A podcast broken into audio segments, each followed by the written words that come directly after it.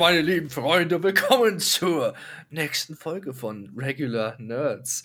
Und dieses Mal geht's um Assassin's Creed Valhalla.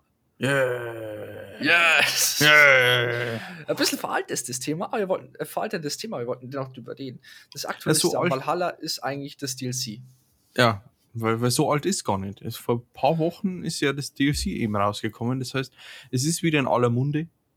Hm. Und es tut mir leid, ich bin jetzt erst damit fertig. Absolut kein Problem. Ich bin damit schon seit Gott, letztem Jahr Oktober fertig. Aber ich bin ja mit dem DLC November? fertig. Ja, damit bin ich noch nicht fertig. Ich weiß auch nicht, ob ich fertig werde. Ich habe da so meine Probleme gehabt mit dem Spiel. Und genau darum geht es. Wir reden heute über Assassin's Creed, hauptsächlich über das Hauptgame und wie es so aufgebaut ist. Und dieses Mal, bam, bam, bam, ganz neu, haben wir sogar ein System, was wir versuchen, wo wir versuchen, uns daran zu halten. Und ich habe mir eine kleine Liste aufgeschrieben, was wir nach und nach besprechen werden. Und ganz am Anfang, ganz oben, Numero uno, ist der Charakter. Wir reden über Eivor. Und jetzt will ich mal deine Meinung wissen, ne? egal männlich oder weiblich. Was, hat, was hältst du von Eivor? Was haltest du? Was hatte, was, wie, wie fandest du ihn als Hauptcharakter? Ähm, sagen wir mal, als Wikinger absolut in Ordnung. Ähm, aber da sind wir eigentlich beim ein kleiner Punkt, der mir jetzt eigentlich so richtig bewusst worden ist, auch gerade wegen am Ende von Assassin's Creed. Es ist halt wieder so ein Charakter, der ja an sich mit einem Assassinen, schrecklich Verborgenen, nichts mehr zu tun hat und sogar in diesem Fall ist er sogar ablehnt. Ja, Aus, Also aus ist eigentlich so- Gründen. Ich habe es ja schon mal mit dir gehabt. Es, äh, Im Normalfall hast du die meisten Protagonisten in der Assassin's Creed-Reihe sind welche, die offen gegenüber Änderungen sind, offen gegenüber Verrückten sind und schnell äh, zum Neuen adaptiert sind, äh, zum neuen Wissen, während Eivor weiterhin nichts Neues dazugelernt hat. Er ist wortwörtlich eigentlich dieselbe Person, die er am Anfang war. Nein, er ist jetzt Jarl. Ja, das stimmt. Aber charakterlich gesehen hat er sich nicht viel entwickelt. Das, nein, na, das glaube ich so gar nicht.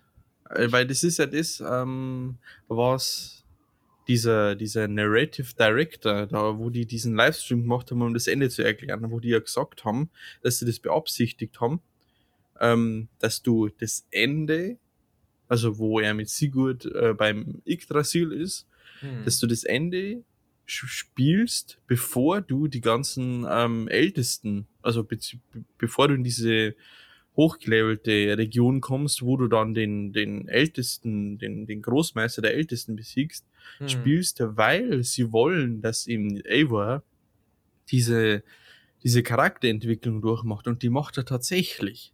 Weil anfangs war er ja nur dieser Hau drauf Typ, ähm, der mit seinem Bruder, besten Kumpel, was er immer Sigurd jetzt genau ist, ähm, ja, sich von seiner Heimat aufmacht in ein komplett neues Land, sich da zurechtfinden muss. Dieser Haut drauf Kumpel bleibt, aber halt dann, und das merken wir halt, je, je mehr Beziehungen er zu diesen ganzen Regionen aufbaut, er halt schon ein Mhm. sehr empathischer Typ wird. Ich denke, er wird einfach nicht empathischer, sondern mehr zu der Führungskraft, wo, Genau. er, wo man merkt, okay, er kann nicht unbedingt überall draufhauen. Aber da, da- da, sind wir bei dem, ähm, beim Willi oder Wali, Willi, glaube ich, äh, alter Kindheitsfreund von ihm, die ja oben äh, in, in, im oberen Bereich von Englerland, ich weiß nicht, wie es in, in Englisch heißt, aber Mhm. in Deutsch Englerland ist, wo ja dessen Vater stirbt und du ja dann entscheiden musst, setzt du Willi an die Spitze des Clans oder setzt du diesen Trickwie auf die Spitze des Clans? Und das Mhm. ist ja auch ein Haut drauf Typ. Und man erfährt in dieser Geschichte, dass die komplett das Gleiche durchgemacht haben als Kind. Also das war, die waren dicke.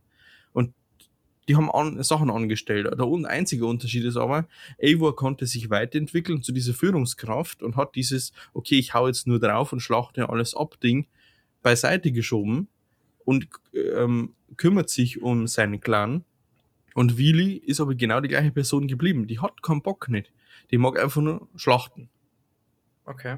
und sich seiner Verantwortung aber nicht bewusst sein. Ich finde genau an, an dem Punkt, so diese, dieser vorletzte Geschichtsstrang in, in, der gesamten, in den gesamten Regionen, siehst du, dass es sich tatsächlich entwickelt hat. Okay, das sind gute Punkte, auf jeden Fall. Nee, okay, dann nehme ich das so zurück mit keiner Charakterentwicklung. Das stimmt auf jeden Fall. Er hat sich, was das angeht, sehr entwickelt. Ähm, aber man muss sagen, wir, wir haben sehr viele Assassin's Creed-Spiele gespielt und er ist nicht wirklich einer, der sich stark entwickelt hat. Groß, wirklich groß entwickelt hat. Das ist Nein, richtig. Also, wir können ihn nicht vergleichen mit Ezio. Wir Absolut. können ihn nicht vergleichen mit Connor. Wir können ihn nicht vergleichen mit den meisten Charakteren. Ähm, ja, weil die halt auch nicht so die Geschichte haben. Ich meine, ja, ja. Du kennst Ezios Geschichte, das ist aber ein Thema, das behandeln wir komplett in einer separaten Folge, weil das ja, ist. Ja, auf jeden Fall. Aber wir nutzen es einfach mal als Vergleich. Ähm, du hast Connor, wo halt auch was, also sagen wir mal, äh, bei jedem Connor, Charakter ist was passiert, keine Connor Frage. hat gar keine Charakterentwicklung, weil für Connor bräuchte man erst mal einen Charakter, ne? ja, ja. Aber nehmen wir mal wieder einen, einen einen, wo man nicht so viel kritisieren kann, Teil Origins. Mhm. Du hast äh, äh, Anfang, was die dermaßen krass so richtig ins Gesicht haut. Und der Charakter musste sich absolut entwickeln. Mhm. Und daraus Fall. resultieren die Assassinen, schrägstrich die Verborgenen. Also da war Entwicklung da. Mhm. da Bei Alexios, schrägstrich Cassandra, keine Ahnung, da war ich zu Griechenland gehypt, um mich da so auf die Geschichte zu konzentrieren, muss ich ehrlich sagen. Ähm, Alexis und Cassandra.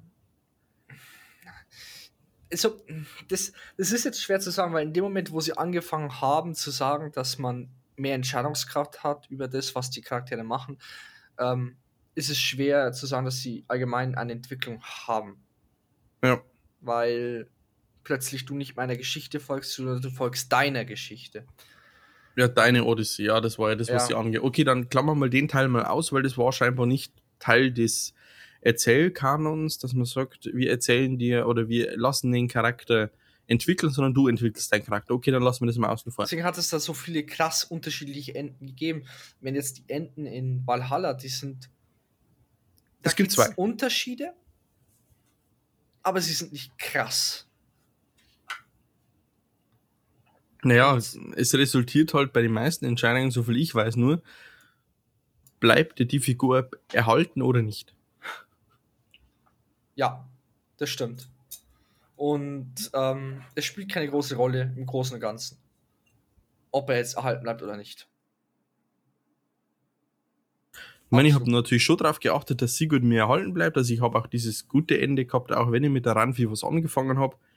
Er konnte nicht aus. Also tatsächlich, ich habe ihn nicht mehr dabei gehabt. Ich habe äh, an vielen Punkten aggressiv gehandelt, weil ich mir gedacht habe, so würde Eivor handeln, so würde ich als Eivor reagieren. Und es hat dann dazu geführt, dass äh, er nicht da war. Aber ich fand es nicht per se schlecht, sondern einfach bloß neutral. Ich meine, ich habe das erst spät nebenbei gelesen, dass es da Unterschiede gibt, je nachdem, wie du dich im Spiel verhältst. Und da ist das Ganze mit Randvi schon passiert und äh, auch diese Geschichte, wo du mit, dich mit Basim und ihm streitest, habe ich mir auch komplett neutral gehalten, ohne dass ich wusste, dass das irgendwelche Auswirkungen hat. Mhm. Dann habe ich natürlich im, im späteren Verlauf darauf geachtet, dass ich ungefähr äh, da bleibe, auch äh, ganz am Anfang die Entscheidung, ob du das Gold dem Vater überlässt oder nicht. Ich meine, ich wusste nicht, was das Auswirkungen hat, aber ich habe mich trotzdem richtig entschieden für die Entscheidung, die ich wollte. Äh, ich habe das Gold mitgenommen. ich habe es da lassen. Ja gut, dann hast du eh schon die Punkte. Du hast ja. wahrscheinlich, du hast ihm wahrscheinlich eine runtergehauen. Ja. Du hast das Gold mitgenommen. Ja. Du hast dich mit Ranfi eingelassen. Ja. Ja. Aus. Und die Entscheidung und diese, diese Entscheidung, also. die er in, in, in, in dem Dorf getroffen hat, mit diesem, mhm. wo der eine das, was war's, ein Segeltuch gestohlen hat, um es zu bemalen, mhm. da musste nicht lange überlegen, weil so wie Sigurd entschieden hat, hätte ich auch entschieden. Ja. Ja, ich weiß nicht. Also, die so, diese Enden, ähm, die es da gab, die waren, wie schon gesagt, keinen großen Unterschied. Kein wirklich, der, es gab kein wirklich böses Ende. Es war eher neutral. Na, der einzige Unterschied ist, bleibt dir ein Charakter in der Spielwelt erhalten oder nicht? Ja. Das ist das Gleiche, was Und der du. Charakter kommt auch in der Spielwelt eigentlich nicht mehr vor. Ja. Egal, wie du dich entscheidest. Oder sie nehmen ihn dir dann doch irgendwann wieder weg. Siehe Jeon Wolf, den du in, in Mercia befreist, dann hüpft er bei dir im Lager rum und dann in der nächsten äh, zwei, zwei Regionen weiter hat der Ivar äh, Ragnarsson nichts Besseres zu tun, als den zu meucheln. Ja. Das war äh, Skull. eines der coolsten Gebiete allgemein, muss ich sagen. Aber da, da geben wir jetzt ein paar Punkte voraus. Ich wollte eigentlich hauptsächlich über den Charakter reden. Ja. Äh, ich persönlich habe ich eh schon gesagt, was ich vom Charakter an für sich halt. Für mich hat er gestört, dass er diese unglaublich sture Persönlichkeit hat und nichts mit einsieht. Ähm, einfach bloß, weil ich es nicht gewohnt bin von, äh, von all den Charakteren zuvor. Er ist tatsächlich so der Erste, der sagt, er bleibt bei dem, was er kennt, er bleibt bei dem, was er glaubt und passt sich dem Neuen nicht in dem großen Ausmaß an wie jeder andere zuvor. Was natürlich komisch ist, aber im Nachhinein, wenn man viel drüber nachdenkt, äh, ergibt es doch Sinn. Ab, Finde ja, ab, absolut. Ich meine, es ist der Erste, der mal gesagt hat, okay, so wie es die Verborgenen machen, okay, ich helfe euch, absolut kein Stress nicht. Hm. Aber ich hab keinen Bock, nicht das Ganze im Verborgenen zu machen. Sondern ich bin ein Wikinger, das ist so meine Kultur, da will ich nicht weg davon. Das ist ja auch was, wie du aufgewachsen bist. Ich meine, wir haben, wir haben in der ganzen Assassin's Creed Story ja auch schon den Fall gehabt, dass sich jemand, da- dass jemand Hardcore-Assassine war und sich abgewandt hat. Siehe Rogue. Ja, absolut. Also, das, sowas haben wir ja schon gehabt, dass nicht alles immer gut geheißen wird.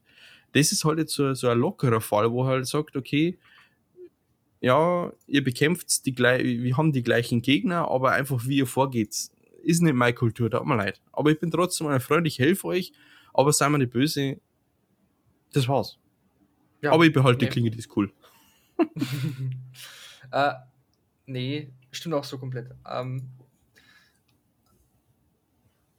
ich weiß nicht, also Evo ist als Charakter ist ein, sticht er einfach nicht so heraus wie alle anderen. Er ist Als, kein als Charakter, mit dir- Assassinencharakter. Als, nee, als Charakter. Nicht als Assassin-Charakter, als Charakter. Weil für mich Assassin's Creed hat sich sowieso schon in die Richtung entwickelt und das ist eigentlich ein eigenes Thema für sich selbst.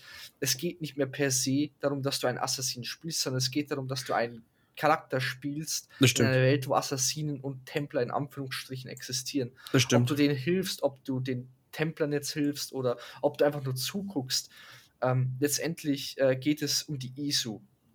Das ist, wohin sich das Spiel hinentwickelt hat. Es geht darum herauszufinden, was mit den ISU ist, äh, woher sie kommen und ihr Wissen zu nutzen.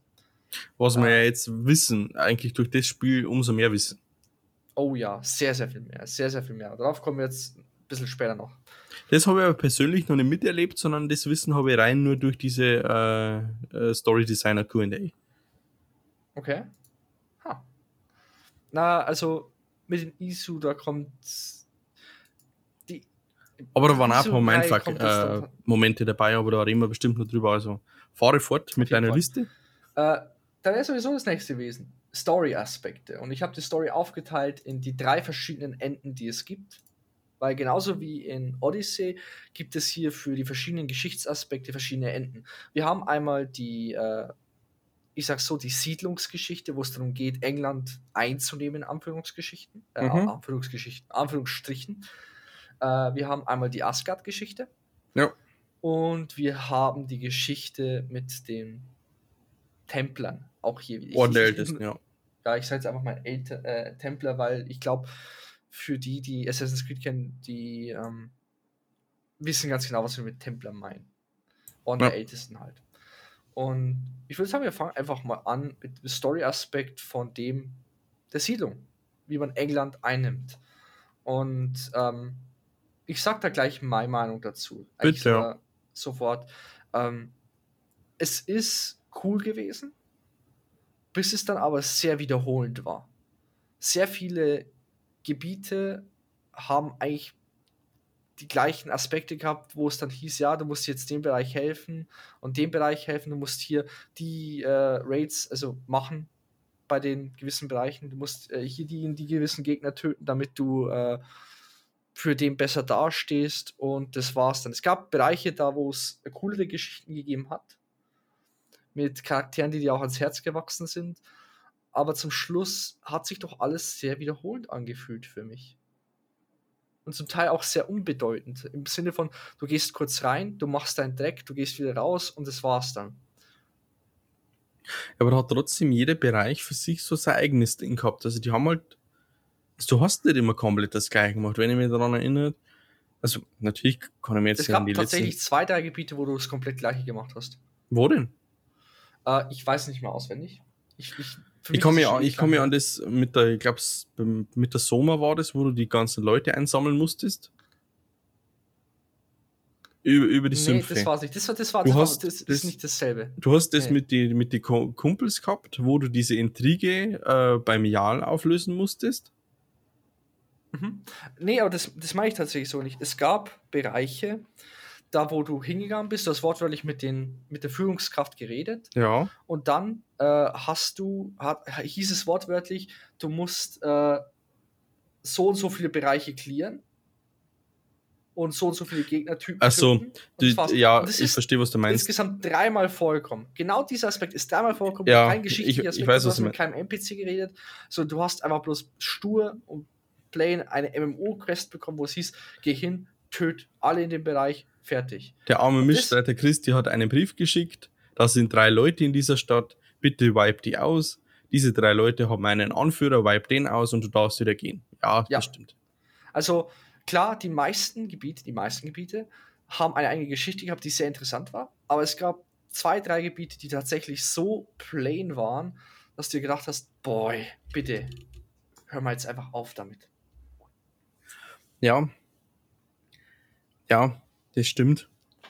Aber ich habe es jetzt nicht so als Stören empfunden. Ich meine, ich kann mich erinnern, dass ich mir gedacht habe, okay, toll, jetzt sind da wieder drei, die ich erst einmal suchen muss, umständlich.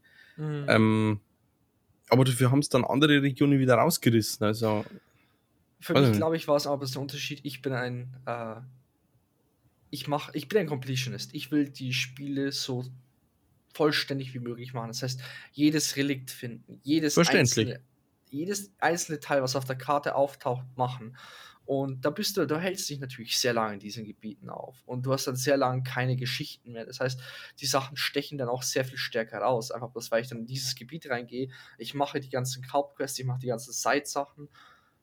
Und mir bleibt es halt einfach dann sehr viel stärker in Erinnerung, weil es viel länger weil ich viel mehr Zeit brauche, um überhaupt ins nächste Gebiet reinzuspringen. Ja. Deswegen äh, sind halt genau diese Sachen für mich äh, sehr negativ gekommen. An für sich äh, ist die Geschichte aber sehr interessant. Ein, eine Sache möchte ich dazu auf jeden Fall noch sagen, bevor ich zu deiner Meinung komme. Äh, um Gottes Willen, das Ende hätten sie echt epischer machen können. Das Ende war so lächerlich. Du hast einen kleinen Kampf gehabt, wo so wenig Leute dabei waren, in einer kleinen Dreckstadt, wo du gemeint hast, okay, das führt zu einer riesigen Schlacht.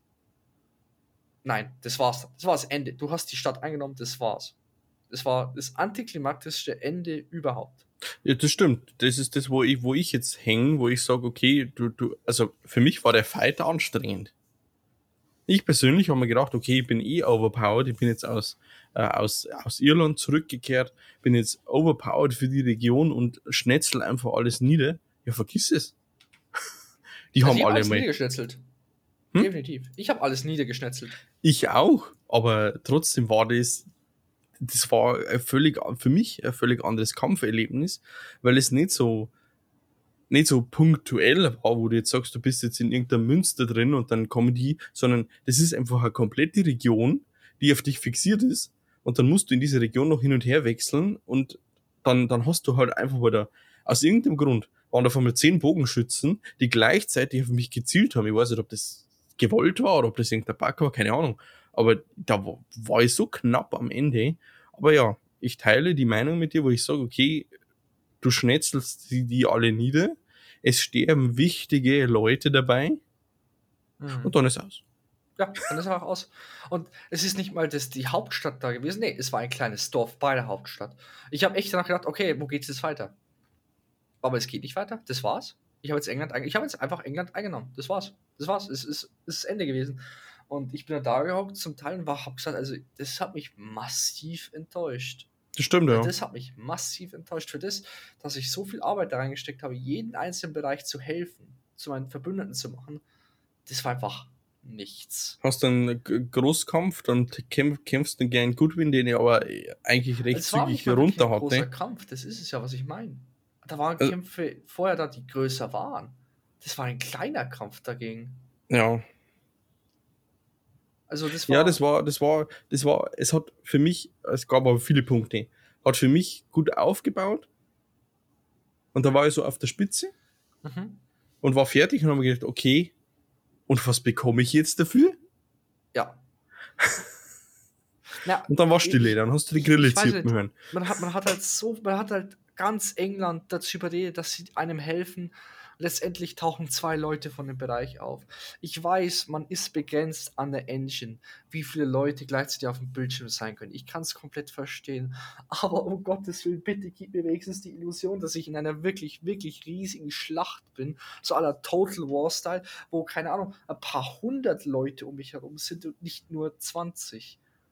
Aber, aber die, die, der Kampf war für mich in Ordnung. Aber einfach ist echt- da- danach das. Also, Und ich meine, ganz, der aber Kampf ganz hat ehrlich, sich für mich angefühlt, wie als würde zu einem noch größeren Kampf führen. Für mich hat es sich tatsächlich so angefühlt. Ich bin ja, aber ganz ehrlich, die hatten gerusht. den, die, die Mechanik hatten sie im Spiel drin. Weil als du diese Traumsequenz hast, wo du mit Sigurd in Valhalla bist, Mhm. wo du rausgehst durch das Tor und gegen diese ganzen Leute kämpfst. Das Bis du dann die dieses Ding hast. Schlacht. Hä? Das äh, vor dem Tor, wo du die ganzen Sachen bekämpft hast, die ganzen Leute. Einfach das ja, wo du One-Hit.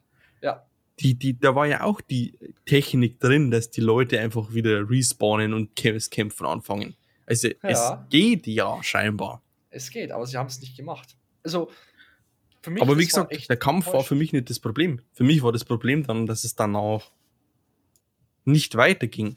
Ja, Und es dann nur geheißen hat, okay, du hast jetzt ganz England eingenommen, spiel doch einfach, oder du kannst jetzt die, den Orden der Ältesten besiegen, oder ich weiß nicht, was das andere war, oder du kannst noch andere Geheimnisse von England.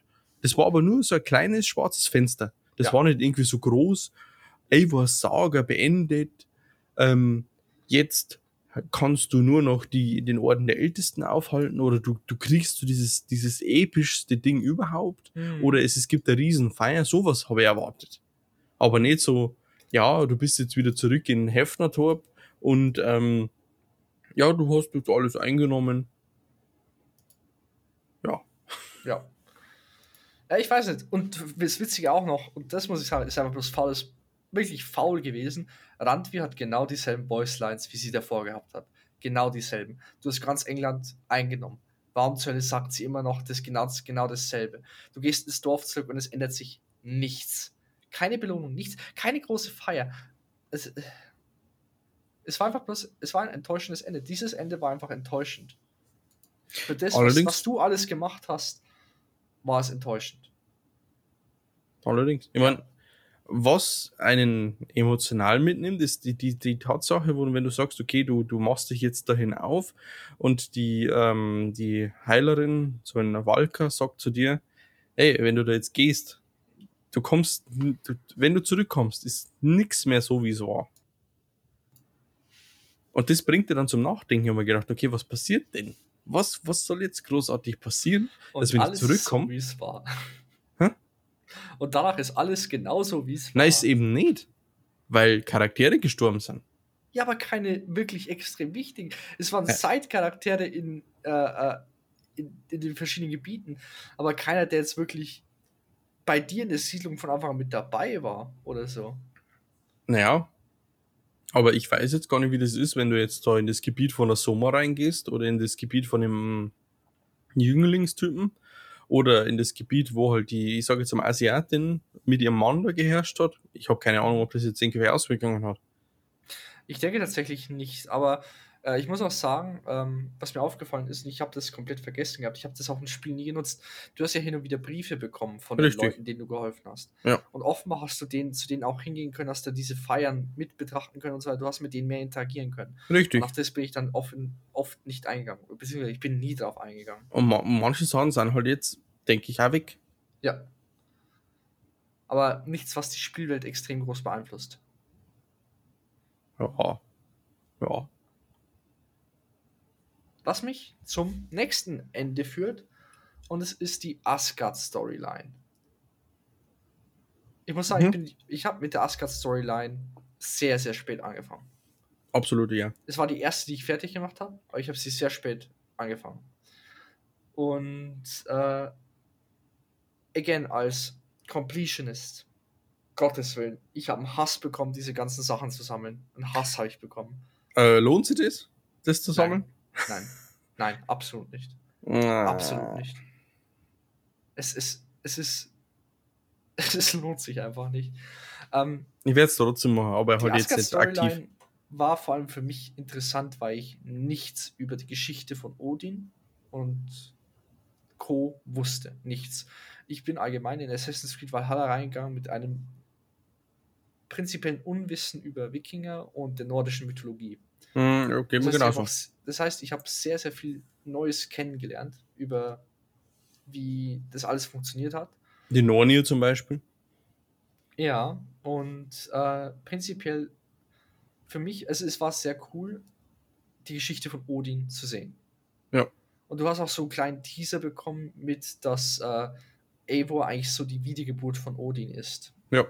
Dem Iso Odin, nicht dem Gott Odin. Wobei ja und Sigurd ist von Tür. Genau. Und Basim ist von Loki. Loki, ja. Genau. Und so weiter und so fort. Also es gibt noch ein paar andere Wiedergeburten, aber auf die müssen wir nicht alle unbedingt eingehen. Ähm, das Wichtige ist halt einfach bloß, du hast da die Geschichte von Odin erlebt, von Anfang bis zum Ende. Ähm, und ganz zum Schluss siehst du dann auch, wie Ragnarök passiert. Also in der Und das-. Da muss ich einsteigen. Da hat bei mir das Spiel zum ersten Mal geleckt und gehangen. Das heißt, ich habe in meinem Spiel diese, also in meinem Story-Fortschritt mit meinem Eivor diesen Ragnarök-Teil nicht gesehen. Oh. Und ich Ich ärgere mich so dermaßen und ich habe aber keinen Bock mehr auf diesen Fenrir-Kampf gehabt. Weil ich glaube, der hat mir eine Viertelstunde meines Lebens gekostet. Oh Gott, der war so lächerlich ekelhaft. Es war wirklich der schwerste Kampf im ganzen Ich habe gedacht, was ist das für eine Scheiße? So Sprung der Walküre, nichts bringt. Dann habe ich gemerkt, okay, diese scheiß Füße war das so leuchten. verbuggt. ja, das stimmt, das stimmt. Ja. Also der war nervig bis zum Tod. Und dann bin ich extra nochmal einen Speicherstand zurückgesprungen, weil ich das unbedingt nochmal sehen wollte. Aber dann wollte ich nicht zu weit springen, weil ich einfach keinen Bock mehr auf diesen Kampf hatte. Ja, wir gedacht, absolut okay. Ja, hilft nicht. Dann habe ich es halt nicht mit meinem Ding gesehen. Ich meine, ich habe es schon in diesem Q&A gesehen. Ich habe mir dann nochmal ein Video angeschaut. Ja, er ärgert mich trotzdem nachhaltig, dass ich das genau nicht gesehen habe, weil es natürlich mit deinem Charakter selber noch nochmal ein anderes Bild hat. Mhm. Aber ja, ja, Ist ein bisschen enttäuschend, aber prinzipiell, ähm, Asgard war ein sehr cooles Gebiet. absolut. Be absolut beschissen zu klettern und überall hast du Wasser gehabt und über diese, die Inseln rüber zu schwimmen oder Boote zu finden. Ach, ekelhaft. Ähm, bitte lass mich doch wenigstens mit meinem Pferd über Wasser schwimmen, über längere Distanz. Ja. Ähm, Jotunheim, nervig. Also die ganzen Stellen, die mit Jotumagie ähm, verborgen sind, die zu finden, entweder ich war unfähig, aber, aber ich habe die nie gefunden. Ich habe immer wieder Probleme gehabt. Ich bin ewig lang rumgelaufen, um Sachen zu finden. Echt? Und again, als Completionist, ekelhaft. Wirklich Ich mein, ich habe es echt aufgegeben an dem Zeitpunkt. Ich meine, das ist jetzt erst ein paar Tage her, wo ich das Ganze gespielt habe, deswegen ist das alles noch recht frisch, aber ich meine, als du anfangs dieses, dieses Haus suchen musst von dieser Heilerin oder äh, was auch immer ich war, Zauberin, ich meine, natürlich haben wir ja gedacht, okay, was muss ich jetzt machen, damit dieser Scheiß aufgehoben wird? Dann googelst halt, okay, dann steht da, es gibt hier immer Baumstämme, wo ein Hirschgeweih drauf ist und dann, wenn du durch das durchgehst, dann ist alles safe und vom, als ich das wusste, war für mich alles klar. Suche hier das Hirsch, Ja. Hirschgeweih und alles ist gut. Manchmal hat man die nicht wirklich gefunden. Also so ging es mir. Aber es war auch prinzipiell das erste Mal, äh, wo bei mir Gebiete vorgekommen sind, da wo ich Probleme hatte, mit die Quests weiterzumachen. Da gab es eine Quest, die direkt am Anfang von Jotunheim war, da wo du mit äh, drei dieser Eisriesen äh, getrunken hast. Und du warst absolut dicht, bist aufgewacht und äh, hast herausfinden müssen, was passiert ist. Und das war eine Quest, die hat ist mir echt auf die Nerven gegangen, weil ich, ich musste für jeden Schritt praktisch fast durchgoogeln. Einfach bloß, weil ich nicht herausfinden konnte, wie es weitergegangen ist. Das ist aber eine Nebenquest, oder? Das war eine Nebenquest, ja. Okay, ja, weil das sagt mir jetzt gerade überhaupt nichts. Ja, ich, ich habe alles gemacht. Äh, aber ansonsten prinzipiell, wie schon gesagt, die Geschichte selbst von Odin und so weiter, sau cool. Wirklich sau cool. Ne, ich fand Ähm. aber auch generell einfach, dass du da in dieses, dieses Asgard gehst und dann hast du halt diesen, dieses, die, diese, diese Burg, dieses Schloss, äh, diese Regenbogenbrücke und äh, die Mhm. Berge, auch die Berge zu begleiten, war cool. Äh, die, die, Mhm. dieses Setting in Jötunheim mit diesem riesen Berg im Hintergrund, wo ich mir gedacht, Mhm. kann ich da hochklettern? Und konntest du, ja. Auf den ganz hohen. Ja, das war ein Aussichtspunkt. Na, das war der Turm. Da war aber ein Berg, da konntest du ganz hochklettern. dahinter, hinter diesem, äh, hinter diesem Dorf von äh, Sutung, war ein ewig hoher Berg. Okay, ja, vielleicht verwechsel ich es gerade mit einem anderen Berg. Wie schon gesagt, Möglich, weil es gibt nur zwei her. Aussichtspunkte. Der eine ist der Turm und der andere ist ein Berg, aber nicht so ein hoher Berg. Ist egal. Okay. Aber ich fand jetzt einfach mal so, einfach diese, dieses, diese Spinnerei, dass man halt sich mal in sowas wagt, echt nicht schlecht. Mhm, auf jeden Fall. Es war sehr cool. Sehr, sehr cool. Äh, habe ich, hab ich am Anfang nicht gemocht und es hat, je länger ich es gespielt habe, ich habe es echt geliebt. Aber das Ähm, Ding ist halt, du müsstest dich halt, und das ist das, was ich mir dann nach eigentlich nachhaltig gedacht habe, man müsste sich jetzt eigentlich mal die Edda besorgen, also die, die Bibel der nordischen Mythologie, einfach mal ein bisschen drin nachlesen, weil du natürlich dann erst vieles noch eher verstehst. Wie zum Ja, Beispiel, wo du in Fall. den Jötunheim ja zu dem Haus musst, wo du das Geschenk für die Tochter von Suttung besorgst und dann, dann siehst du halt dieses versunkene Haus im See und dann sagt der Elber noch so, ja, okay, äh, wenn ich jetzt das äh, Haus sehe, dann verstehe ich, was es bedeutet hat, dass der Tor sauer war und so weiter. Ja, aber mhm. du weißt ja gar nicht, was da passiert ist. Also du musst es ja irgendwo erst nachlesen. Ja. Ja, also tatsächlich äh, müsste man sich fast jeder so holen, aber ähm, ich habe ganz ehrlich gesagt kein großes Interesse an der nordischen Mythologie. Immer noch, ich fand es cool, so ein bisschen rein zu, äh, so einen Sneak Peek zu bekommen, aber immer noch nicht so das ganz hundertprozentig meine. Ähm, da finde ich andere antike Mythologien interessanter. Da bin ich halt, da bin ich halt so auf diesem, es interessiert mich und deswegen möchte ich mehr davon wissen. Genauso gut, wie ich eigentlich auch aufgrund meiner, meiner griechischen Beziehungen mehr von dieser griechischen Mythologie wissen möchte, damit ich es Mhm. verstehe. Weil in dem Ort, wo es für mich jetzt am Montag dann wieder hingeht, da ist ein, ich glaube, ein Artemis-Tempel in der Nähe. Also ein alter. geil. Da siehst du halt nur ein paar Grundmauern, aber da war halt einmal eine antike Stadt und ein bisschen, da haben Österreich ein bisschen ausgegraben, aber da ist ein Artemis-Tempel. Und natürlich möchte ich wissen, warum genau da ein Artemis-Tempel ist. Ah, antikes Griechenland, antikes Rom. Ah, das sind Gebiete, die ich liebe. Deswegen war ich nicht so der große Fan von dem Setting Valhalla. Aber jetzt weiche ich mir gerade ein bisschen zu krass ab. Aber und noch, aber nochmal zurück zur nordischen Mythologie. Deswegen möchte ich genau wissen, wie hängt das zusammen? Ich meine, es war, es war der Eisriese, der da äh, äh, eine Rolle gespielt hat, der Autumbla, die Urkuh und so weiter, aber ich möchte es Oh ja. wissen und ich möchte es verstehen. Das hat jetzt Hm. nichts damit zu tun, dass ich mich jetzt von meinem, von meinem ein wenig vorhandenen christlichen Glauben abwende und zu einem nordischen Mythologen werde, sondern einfach, es interessiert mich, ich möchte es verstehen, ich möchte es wissen. Ja, absolut. Ähm, ja, nee, kann ich verstehen. Ich persönlich bin nicht so äh, interessiert an der Geschichte selbst, weil ich einfach eher so der Kerl bin, ah, okay, das war die Geschichte, okay, ich möchte jetzt die nächste Geschichte wissen. Ähm, Ja. Da gehe ich oft nicht tiefer auf die eine Geschichte ein. Äh, ja, nee, aber prinzipiell der Asgard-Bereich, der war cool. Storytechnisch absolut super. Ähm, ich wünschte, ich hätte mehr vom Ragnarok gesehen. Nicht nur so kurzes, ja, wir gehen jetzt alle in den Kampf und dann Cut. Sondern tatsächlich mehr von Ragnarok. Aber meinst du, da kommt noch was? Nein. Absolut nicht. Glaubst Nee. Hundertprozentig bin ich mir sicher, dass da nichts mehr kommt.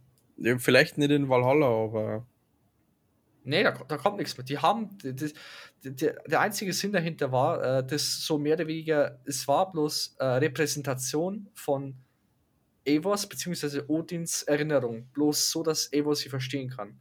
Und wir haben die Erinnerung dann von äh, dem richtigen Odin gesehen, wie er zum Schluss in, äh, in Yggdrasil praktisch sein Bewusstsein einspeichert, er und die anderen. Das hat man alles gesehen. Mhm. Wenn man das geheime Ende freigeschaltet hat, ja. Ja, ja, ja, ja. Ähm, ne, das hat man auf jeden Fall gesehen. Also ich denke nicht, also ich bin mir zu 100% sicher, dass dann nichts mehr kommt. Das ist das Ende davon, von dem Bereich. Was sagst du, wenn wir gerade bei der Jotunheim-Geschichte sind, zu dieser Assassin's Creed 2 Geschichte Verbindung? Großes Schweigen. Welche Verbindung? Darauf gehen die in dem Story Designer QA nochmal ein. Du bist in Jotunheim und holst die Tochter aus ihrem Cave raus. ja. Und sie steht unten und sagt, ja, da ist irgendjemand und mit, mit, mit dem will sie reden und hin und wieder gibt er Antwort. Okay. Und wenn du mit ihr gehst zum Fest, dann sagt er auf Englisch, who are you? Oder auf Deutsch, wer bist du? Oder wer, Ja. nein, wer seid ihr? Und das ist Ezio. Oh, wirklich? Es ist Ezio. Das ist mir aufgefallen. Ich bin nämlich als Eivor ungefähr 10 Minuten vor dem Spiel gestanden und habe gesagt, okay, Easter Egg, auf geht's, komm. Es, es ist Komm. nicht, es ist scheinbar äh, nicht der Original Voice Actor von Ezio. Ah, Aber- okay. Es soll Ezio sein. Es gibt nämlich dann auch dieses Video, wo er auf der anderen Seite steht, wo er mit Minerva redet. Minerva redet mit ihm und er sagt, who are you? Das ist komplett die gleiche Konversation. Mm, okay, okay. Und als ich das, ich meine, ich habe das in dem Q&A gelesen und als diese, diese Szene dann kam, richtig Gänsehaut, ich habe mir gedacht, kranker Scheiß. Das ist wirklich kranker Scheiß. Wow. Das ist richtig krass. Habe ich nicht gewusst. Und das ist das, was wir ja vorhin cool. schon geredet haben, dass die halt diese ganze ISO-Thematik noch mehr verknüpfen. Oh ja, oh ja, auf jeden Fall. Weil die sind ja scheinbar hergegangen und haben gesagt, okay, wir nehmen jetzt die nordische Mythologie und vergleichen das jetzt mit dem bisherigen Assassin's Creed Kanon und suchen Parallelen und bauen das ein. Und deswegen haben wir diese ganze ISO ist gleich Loki, Odin etc. Thematik, Mm, weil das mm. scheinbar alles gleich funktioniert hat. Ragnarök ist gleichzusetzen mit dieser Toba-Katastrophe, die die ganzen ISO heimgesucht hat und so weiter. Das stimmt, ja. Das ist cool. Ist sau cool. Also, wirklich. Sau cool. Also, wa- was sie hier mit dieser Story gemacht haben, mit der ISO-Anbindung, ist sau cool. Die haben hier mit dem Spiel allgemein die ISO unglaublich weitergebracht. Was wir darüber wissen, das ist wahnsinnig viel jetzt im Gegensatz zu vorher. Ja. Ich meine, in Assassin's Creed Odyssey sind, äh, hat man mit der Atlantis-Storyline ist man etwas drauf eingegangen, aber es war eher nur so ein etwas. Aber hier ist man dann wirklich stark drauf eingegangen. Absolut, ja. Aber ich möchte zum nächsten Punkt gehen, weil Bitte? ich habe hier noch einige Punkte vor uns und wir sind jetzt schon fast 40 Minuten am, am, am Ah, jetzt müssen wir durchziehen. Genau. So, der Orden der Ältesten, das Ende davon hat mich, also Nummer eins, ich habe es schon mal zu dir gesagt, ähm, ich finde es schade, dass du die Umrisse von den Ältesten siehst. Ja.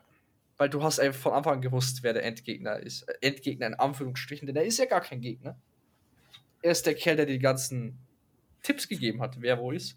Ah, aber wie es auch schon zu dir gesagt hat, diesen Plot-Twist fand ich gut.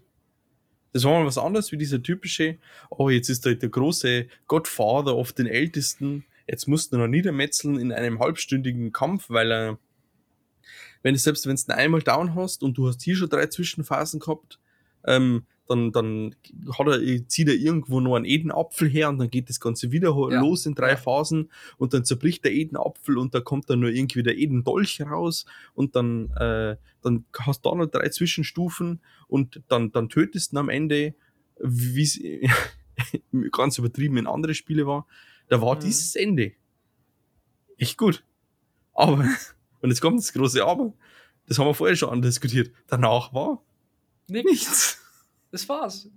Das ist Ich krieg keine epische Waffe, wie zum Beispiel beim Ende von Unity, wo ich dieses äh, äh, Edenschwert bekomme und damit rumlaufen kann, sondern ich krieg einen scheiß Schlüssel von der Schreibstube vom König Alfred, muss nach Winchester zurückreisen, kann die Tür aufsperren und kann mir Nachrichten durchlesen, dass er nicht gelogen hat. ja. Und sehe dann nur irgendwelche Verbindungen zum, zum Karl des Großen, wo ich mir dann gedacht habe, oh, wollen die uns da irgendwas anteasern? Spielt vielleicht das nächste Spiel tatsächlich dann irgendwo so deutsch, äh, französischsprachiger Raum? Aber das war's.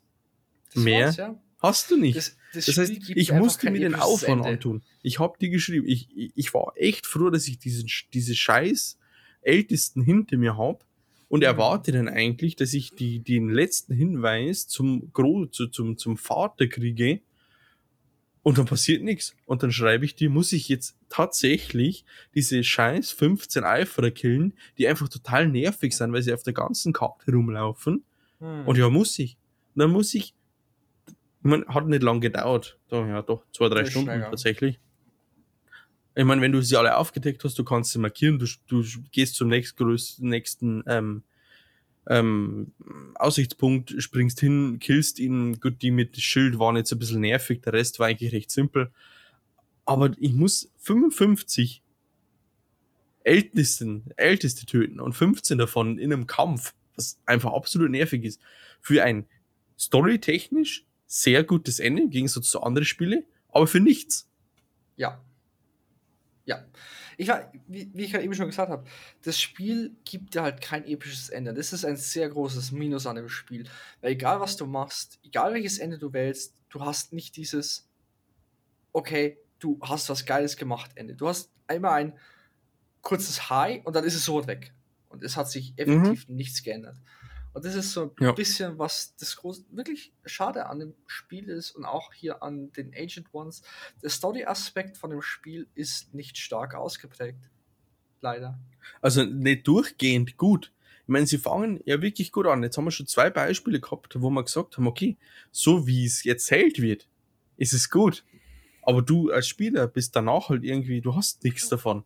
Ich ja. muss mir ähm, den, den äh, ich muss mir äh, Excalibur, muss ich mal vom ganz anderen Weg beschaffen. Ich meine, davon habe ich auch was, wenn ich Eifere töte. Da kriege ich drei dieser Tafeln.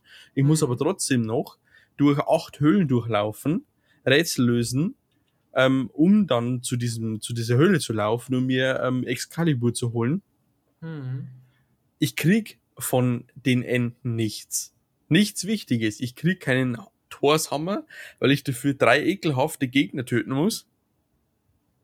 Ja. Plus nochmal separate Rüstungsteile äh, sammeln muss. Ich kriege ein verschissenes Rüstungsteil, ich muss diese Folge jetzt explizit, glaube ich, melden.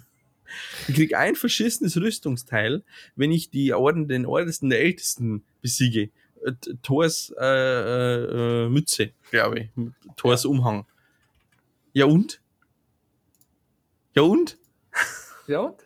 Nee, nee, ich stimme dir absolut zu. Und das ist übrigens auch ein perfekter Segway, weil genau das ein Gameplay-Aspekt ist. Und der nächste Punkt wäre bei mir sowieso Gameplay gewesen. Und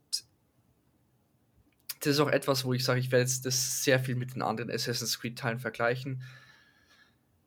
Du hast in jedem Assassin's Creed-Teil diese eine epische Rüstung, die du sammeln möchtest. Uh, ja. Und in jedem Spiel ist es offensichtlich gemacht, was du machst, wie du es bekommst und so weiter. Das stimmt, ja. Assassin's Creed 2 war es die Rüstung unten in Monte de Journey. Ja, die meisten. In Brotherhood war es die, die Romulus Remus Rüstung, wusstest mhm. du es. Ähm, bei ähm, Revelations war es, glaube ich, diese Rüstung da in der Hagia Sophia, wenn ich mich nicht irre, die du aber nur bekommen hast, glaube ich, wenn du irgendein DLC oder sowas gehabt hast. Und dann hört es mhm. bei mir jetzt gerade schon auf. Ich weiß, es bei Origins hat es die ISO-Rüstung gegeben. Bei Odyssey habe ich es nicht mehr im Kopf. Ich weiß, dass es in jedem Spiel das immer gegeben hat. die spartanische Rüstung hat es gegeben, weil die ich, glaube ich, dann ah. angehabt. Eh, keine Ahnung. Auf jeden Fall ist es ein wichtiger Aspekt gewesen, der in jedem Spiel vorgekommen ist, weil es dir einen Weg gegeben hat, zu sagen, okay, das ist etwas, was du, etwas Geiles, was du nebenbei machen kannst. Ja. Leute, die das Spiel wirklich spielen, vollständig, die werden belohnt. Hier in diesem Teil und ich, es gibt beim Gameplay-Aspekt viele negative Sachen, die ich erwähnen möchte. Ähm, das hier ist für mich etwas sehr stark Negatives gewesen, einfach bloß. Genauso wie das mit Thors Hammer, mit Excalibur, ist nichts gewesen, wo sie dich irgendwie hingeführt haben, sondern ich habe zum Beispiel Thors Hammer und Excalibur beides ergoogeln müssen. Ja, weil ich sie so nicht gefunden hätte. Ich, ich wäre so nie drauf gekommen. Ich habe alles abgeschlossen, ich habe alles dafür schon gehabt, aber ich hätte ihn nie gefunden. Gut, äh, sagen wir mal, äh, oder äh, Odins Speer zum Beispiel ist ja auch so eine, ISO-Waffe, auf die kommst du scheinbar.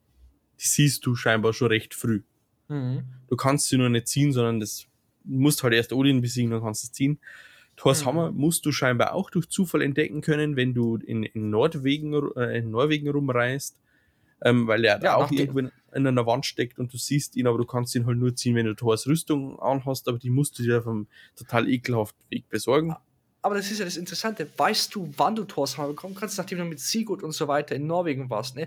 Nachdem eigentlich der Geschichte in Norwegen fertig ist. Das heißt, du fährst wieder zurück in deine Siedlung und dann fährst du wieder zurück nach Norwegen, um in eine Ecke ganz nördlich zu gehen, wo dein Hammer leicht rausschaut. Also was heißt leicht? Da ist äh, fetter Krater. Dennoch, das siehst du nicht direkt. Ich habe ewig gesucht, selbst mit Googles Hilfe, ne? Ja. Also, das ist etwas, wo ich dir sage, okay, schön, das ist fast eher schon ein Easter Egg. Und Excalibur auch wieder. Es ist etwas, was nicht wirklich angezeigt worden ist.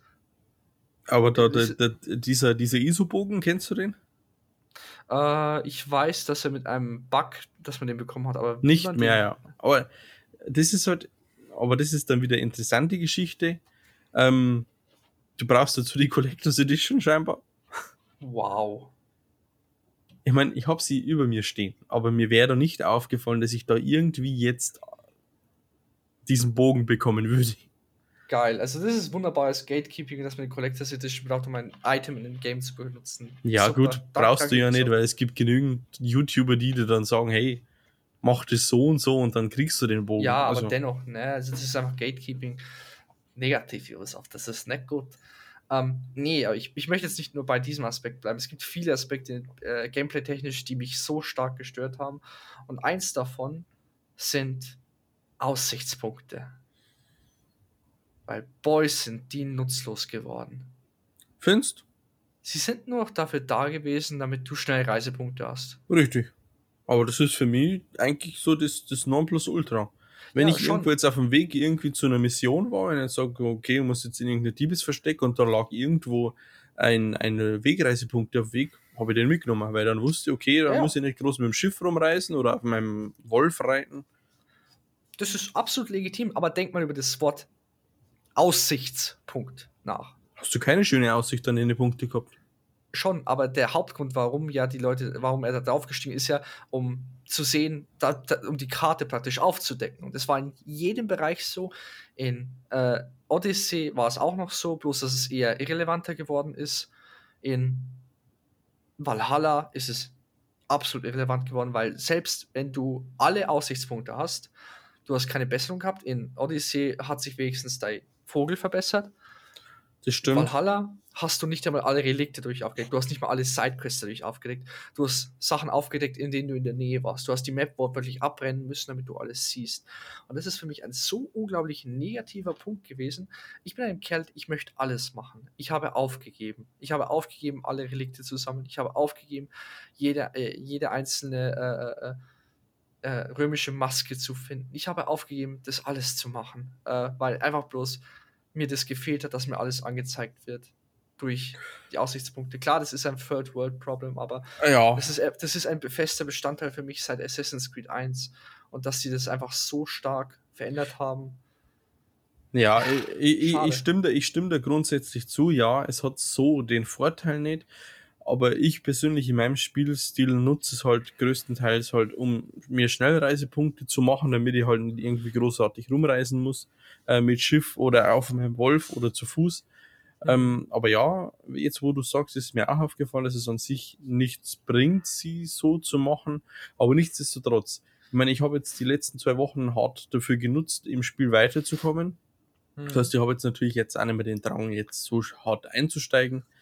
Ähm, aber selbst wenn es mir dann einmal wieder bockt, das Spiel zu spielen, und das wird spätestens dann sein, aller, aller spätestens, wenn dann dieses äh, zweite DLC mit äh, Belagerung von Paris rauskommt, dann Mhm. werde ich definitiv vorher Zeit damit verbringen, einfach nur die Welt ablaufen und halt dann noch Masken zu sammeln oder die, die äh, Weltgeschichten noch zu Ende zu spielen. Aber Aber ich, ich persönlich in meinem so Spielziel nehme mir Zeit dafür.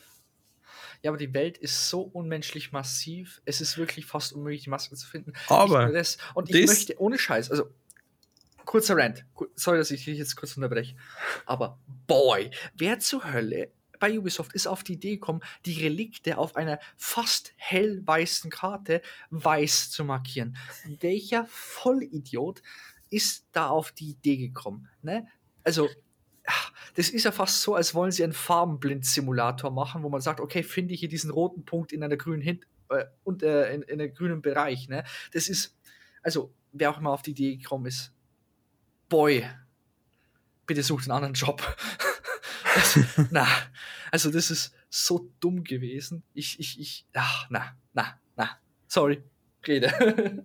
ich, ich wollte, äh, ich hab's vergessen. Äh, wir, können auch, wir können auch gerne wieder die Punkte durchgehen, weil wir eigentlich noch keinen Punkt durchgegangen sind vom Gameplay, den ich aufgeschrieben habe. Ja, äh, reden wir mal weiter, vielleicht fällt es mir nochmal. Okay. Eigentlich so der erste Punkt, den ich angehen wollte, war ein großer Teil von Valhalla und das ist die Siedlung. Raventhorn. Raventhorpe?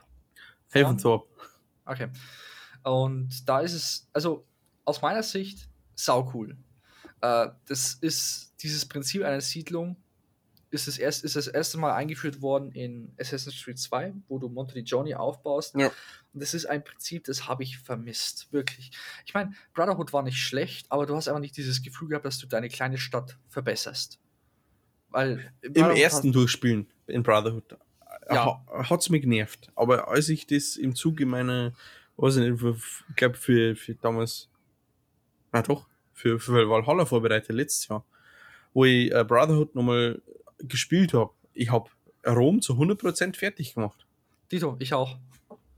Aber jetzt, jetzt Aber nicht aber, vor aber, 10 aber da Jahren. muss ich sagen, bei Brotherhood hat mir einfach gefehlt, diese optische, deutliche Verbesserung, dass egal was du machst, das, was du machst, dass es auch einen großen Unterschied Das macht. stimmt, ja. Es baut sich kein Kolosseum in- in- auf in oder es baut sich nicht irgendwie das Forum Romanum auf. Ja, ja, ich verstehe schon. Genau. Und in Valhalla, du hast dieses Gefühl wieder. Du Ja. hast deine Siedlung, die aufgebaut wird.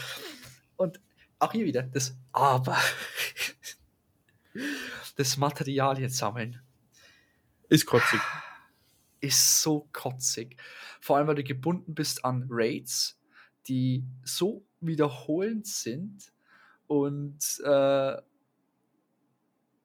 es wirklich. Äh, es ist langweilig, das zu machen. Ohne Scheiß. Das, das hat, also, Na, weil ich bin an einem Punkt hin und wieder gewesen und ich denke mal, wir sind jetzt bei 52 Minuten, irgendein Arbeitskollege oder irgendjemand aus der Familie hört sowieso nicht zu. mhm. Hin und wieder denke mir einfach, okay, ich setze mich jetzt von, vor, vor meiner Xbox und schnetzel einfach Leute nieder. Und da war einfach dann so, so ein Raid in so einem Kloster. Scheiße. Das kannst du, das kannst du aus dem, aus dem Kontext. Da war einfach mal so ein Raid. Das war die absolute Genugtuung, weil es einfach, ich möchte einfach jetzt Leute schnetzeln. Das ist scheißegal. Zu aggressiver Musik, einfach schnetzeln. kann ich prinzipiell verstehen, absolut. Aber, Aber da again, kommt wieder dein innerer Monk, der natürlich, äh, wenn das Spiel am 10. November rauskommt, möchtest du es am, am 13. November schon zu 100% durchgespielt haben. Natürlich ist es dann nervig, innerhalb ich- von nicht mal 72 deswegen. Stunden ein Spiel durchzuspielen. Nein, nein, nein, absolut nicht. Nicht mal deswegen. Nicht einmal ansatzweise deswegen. Tatsächlich fand ich einfach bloß dieses Prinzip, das hat mich auch schon in Origins gestört oder auch in Odyssey. Ähm, wenn man das einfach mit Geld gemacht hätte, hätte es, äh, wäre es angenehmer gewesen. Aber du hast ja extra Materialien sammeln müssen. Du hast in Odyssey, in Origins hast du extra Materialien sammeln müssen, damit du jedes einzelne deiner Rüstungsteile upgraden kannst. Du hast extra Alligatoren killen müssen, du hast extra die und die Art von Tieren killen müssen. In ähm, Odyssey hast du dasselbe machen müssen für dein Schiff und so weiter und so fort. Es ist eine Möglichkeit, das Spiel ein bisschen zu verlängern und das Spiel ähm, die Möglichkeit geben, okay, du möchtest diese Sachen jagen, damit du das verbesserst. Aber das Problem ist, wenn dir genau dieser Aspekt nicht so stark gefällt. Und klar, du hast jetzt gesagt, du möchtest jetzt schnetzeln, aber mir persönlich ist es nach einer Zeit einfach bloß nervig geworden. Nicht, Ja. weil ich schnell fertig sein möchte, sondern einfach bloß, weil ich hasse Repetition. Ich möchte nicht immer und immer und immer und immer und immer und immer wieder dasselbe machen, sondern ich möchte die Möglichkeit haben, äh, neue Ansätze zu machen und so Ja. weiter. Und Valhalla, ich habe mich am Anfang, als ich mit dir über Valhalla geredet habe, das erste Mal, als es rausgekommen ist, habe ich eh schon von Anfang so richtig beschwert im Sinne von, die, der Stealth-Aspekt in dem Spiel ist irrelevant. So mir scheißegal. Ich wollte schnitzeln. Ja, aber für mich ist, wie schon gesagt, ich möchte unterschiedliche Ansätze machen. Ich möchte mal mit dem Bogen kämpfen. Ich möchte Natürlich. Mal mit, ich möchte mal Stealth-Aspekt machen. Und Natürlich. Odyssey hat es gottgleich gemacht. Du hast einfach hin und her switchen können zwischen den verschiedenen äh, Dingern und es war kein Problem. Valhalla Stealth war Müll du, Stealth war irrelevant, weil du bist eine Sekunde aus dem Busch, nee, du bist eine Millisekunde aus dem Busch raus gewesen. Die, das, der ganze, das ganze Camp hat dich verfolgt. Liegt, liegt auch, äh, entschuldige ich aber einfach durch diese ganze Kultur, von wegen Wikinger ist kein Stealth-Typ nicht. Das sehen wir ja auch am Ende von, von Valhalla, wo er sagt, ich möchte meine Erfolge nicht in, im Verborgenen feiern, sondern ich möchte dafür bewundert werden. Ja, so Wikinger ist halt einmal drum gerät. Nee. Das, wenn er aus dem Busch einfach nur rausschaut, dann siehst du das. Ja, aber das ist, also ganz ehrlich, das ist eine billige Entschuldigung. Das ist ein Assassin's Creed-Spiel. Aber ich entschuldige es dafür. Ja, es geht nicht darum, dass Aber es ist seit, es seit Origins ist du, Assassin's Creed nicht mehr Assassin's Creed. Das stimmt, aber wenn du die Option anbietest und in jedem anderen Spiel hat es Stealth gegeben, in jedem anderen Spiel, auch wenn du als äh, bei Black Flag einen Piraten gespielt hast und seit wann spielen Piraten großartig im Stealth-Style? Ähm, in keinem jedem Spiel hast du die Möglichkeit gehabt, den Stealth umzusetzen. Und zu sagen, nur weil es ein Wikinger ist, äh, ist für mich ganz tatsächlich auch also von Seiten Ubisoft eine billige Ausrede für die Tatsache, dass sie einfach den Aspekt des Spiels nicht anständig gemacht haben. Also, nee, also ich bin ein Kerl, ich habe schon immer gerne im Stealth gespielt. Schon immer, egal in welchem Bereich von äh, Assassin's Creed. Und mich persönlich hat es auch immer wieder gestört, dass äh, sie weggegangen sind vom Stealth, sondern eher in andere Aspekte mehr und mehr reingesteckt haben. Mit Odyssey, mit Origins haben sie dann wieder mehr für Stealth gemacht. Aber Valhalla ist ein so harter Schritt entgegen Stealth. Ja, äh, ich meine dafür, dass sie äh, vorher großartig versprochen haben, von wegen, oh, wir kehren zum Stealth zurück und wenn du ja, irgendwo ja. in eine Stadt rein willst, dann musst du es genauso machen wie in Assassin's Creed 1, dass du dich in zwischen Mönchen versteckst und so. Ja, es ist nicht so gewesen wie Assassin's Creed 1, aber wie gesagt, die Entschuldigung, die sie mir liefern, beziehungsweise die Entschuldigung, die ich mir einrede, geht für mich persönlich in Ordnung. Ja, aber. Weil ich also spiele einen Wikinger und der muss sich für mich nicht verstecken. Das sagt er am Schluss nach 100 Spielstunden ja sogar, möchte sich nicht verstecken. Du hast die Möglichkeit, Sowieso. dieses Kampfgerät zu verstecken, aber ganz ehrlich, Again. wenn ich mir ein nordische Mythologie-Setting mit einem Wikinger aussuche, dann schnetzel ich zu 95 Prozent und Stealthy mit 5 äh, in, in 5%. Ich meine, ja, das aber ist halt, aber du kannst es nicht jedem recht machen. Ähm, ich würde mir mal ganz kurz ausklinken. Du mhm. sprichst weiter. Okay. Ich komme wieder zu. Genau. Ähm, ich wollte eigentlich nur mein Argument bringen. Im Prinzip für mich äh, ist es so, für mich ist es absolut kein Argument. Es ist ein Assassin's Creed Spiel. Für mich gehört Stealth dazu, wie alles andere. Zu sagen, dass man unbedingt Assassin spielen muss, das hat sich inzwischen entwickelt. Äh, dass man nicht unbedingt einen Assassin spielen muss, sondern dass man die Assassin-Geschichte erlebt. Ähm, und die tut man auch in Assassin's Creed Valhalla.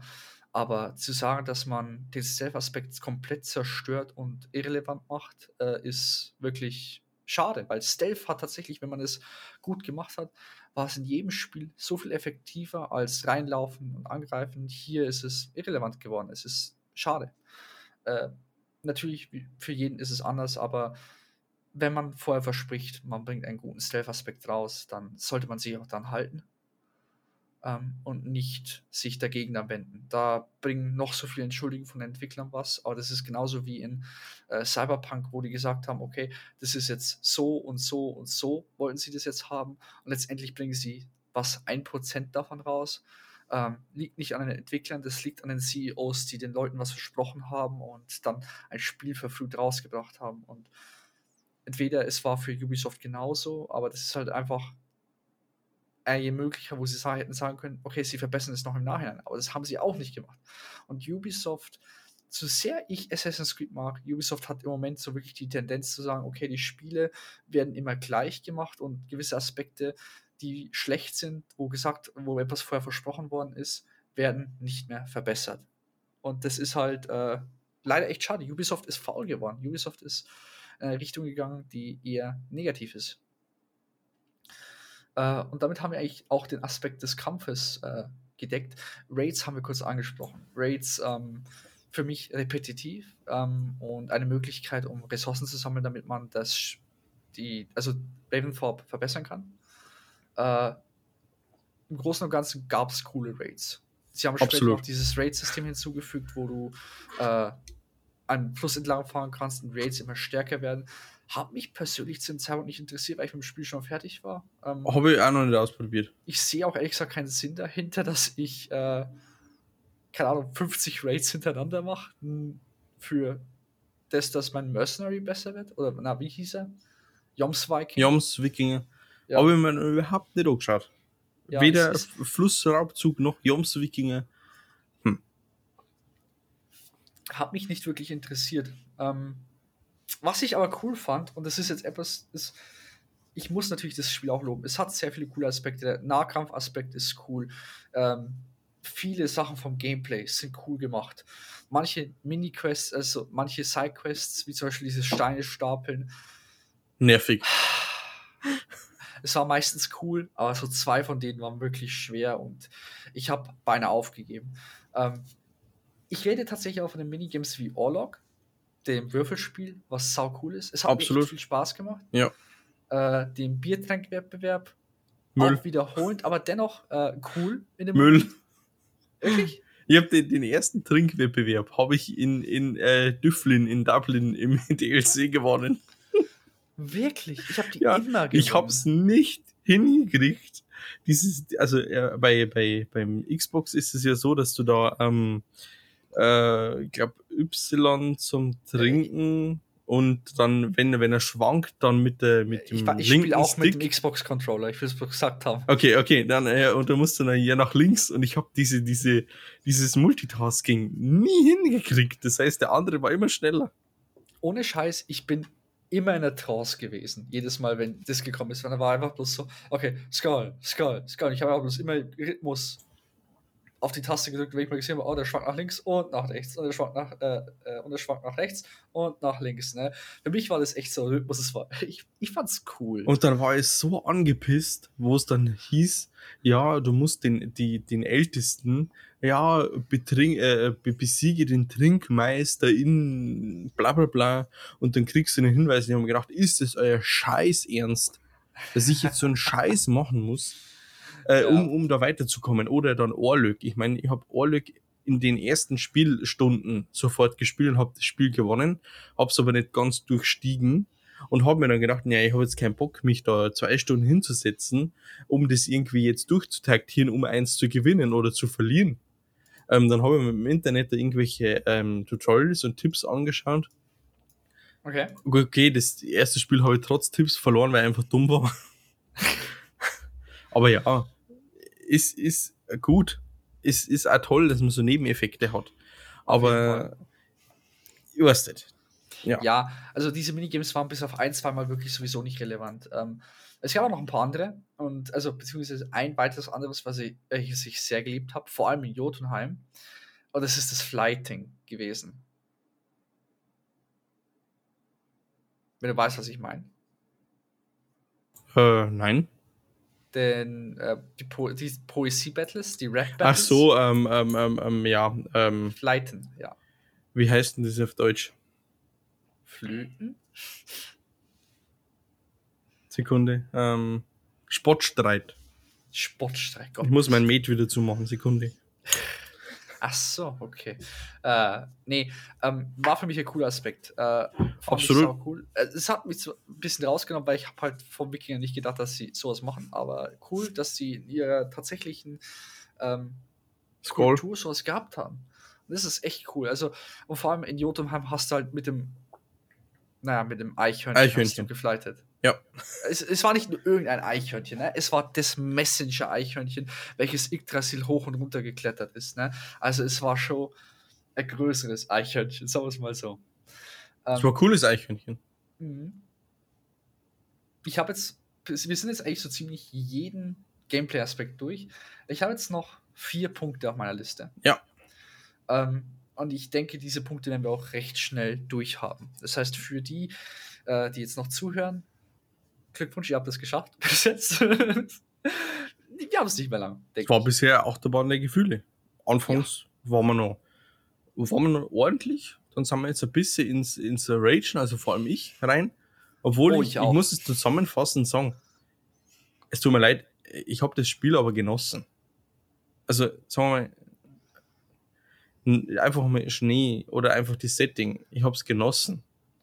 Aber trotzdem haben wir halt manche Sachen enttäuscht. Aber da kommen wir am Schluss nochmal dazu. Also für mich, ähm, also ich werde es im Fazit sagen, was ich großartig vom Spiel ja, gehalten habe. Aber zum ja. Gameplay-Aspekt, äh, für mich, was ein sehr negativer Aspekt war, war diese unglaublich unmenschlich riesige Welt. Ähm, aber das ist ein Zielgruppen- und ein Marktproblem. Ja, Warte, warte, äh, du, du versuchst immer direkt äh, die Entwickler zu verteidigen. Mir geht es hier um einen persönlichen Aspekt, nicht okay. was die Entwickler machen. Ähm, reden wir die vier Punkte noch durch und dann kommen wir zum Fazit. Ja, lass mich noch schnell über den, ja. das, das reden. Für mich ist es so, ähm, ich möchte, wenn ich von Punkt A nach Punkt B möchte, ist es schön, wenn ich äh, eine schöne Szenerie habe, was ich, was ich beobachten kann und so weiter. Wenn ich aber zum Teil zehn Minuten reiten muss oder das immer und immer und immer und immer wieder mache, äh, dann ist es irgendwann nicht mehr schön, es ist nervig. Und ähm, aber an gewissem Punkt, da hast du gefühlt alles gesehen, weil England in vielen Aspekten sehr ähnlich ist. Du hast ein Sumpfgebiet, du hast ein waldiges Gebiet, du hast ein Schneegebiet. Und es ist ganz grob zusammengefasst, wie alle drei Gebiete, wie alle drei Gebietsarten aussehen. Und ab irgendeinem Punkt hast du tatsächlich gefühlt alles gesehen. Klar, die heutige Gesellschaft liebt Open World Games. Aber, und ich muss hier das große Aber geben. Fordert. Aber diese Open World Games sind meistens, äh, sind meistens gefüllt mit Zeug, das man benutzen kann. Schaue GTA 5 an. Open World bis zum geht nicht mehr gefüllt mit Zeug, welches man benutzen, mit dem man spielen, mit dem man was tun kann. Ja, in Assassin's Creed Valhalla hast du mehr Leere als alles andere. Ja, aber, aber ja, ja, aber Assassin's äh, Creed. Jetzt kommt wieder, jetzt kommt wieder wahrscheinlich Black der Verteidiger Flag. raus. Aber Assassin's Creed äh, 4, Black Flag, sorry, ähm, hatte eine Open World, aber du hattest, egal wo du hingehst, selbst auf dem Schiff irgendwas zu tun. Du hattest einen Wal zu jagen, du hattest äh, äh, Inseln mit Schatzkisten und so weiter. Du hattest eine gefüllte Welt mit Zeug. Seit Origins hast du eine Riesenwelt, die zum Großteil leer ist. Ja. Aber ich, ich, ich, ich, ich schieb's halt einfach trotzdem auf die Marktsituation.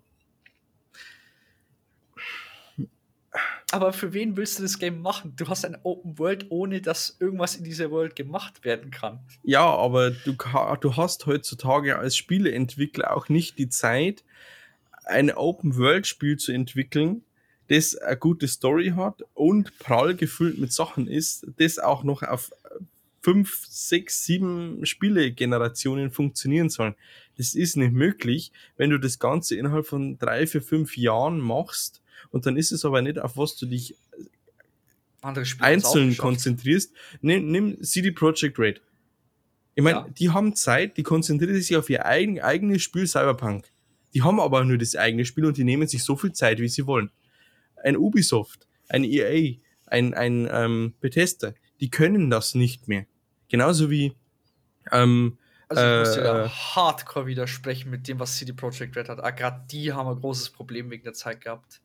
Ja, weil sie sich, weil, weil, weil sie dann angefangen haben zu versprechen. Weil sie dann gesagt haben, okay, wir, wir teasern euch an und dann haben sie ein Datum genannt. Und sobald ja. ihr ein Datum nennst, da waren sie aber selber schuld. Sobald sie ein Datum nennen, mhm. bist du gebunden.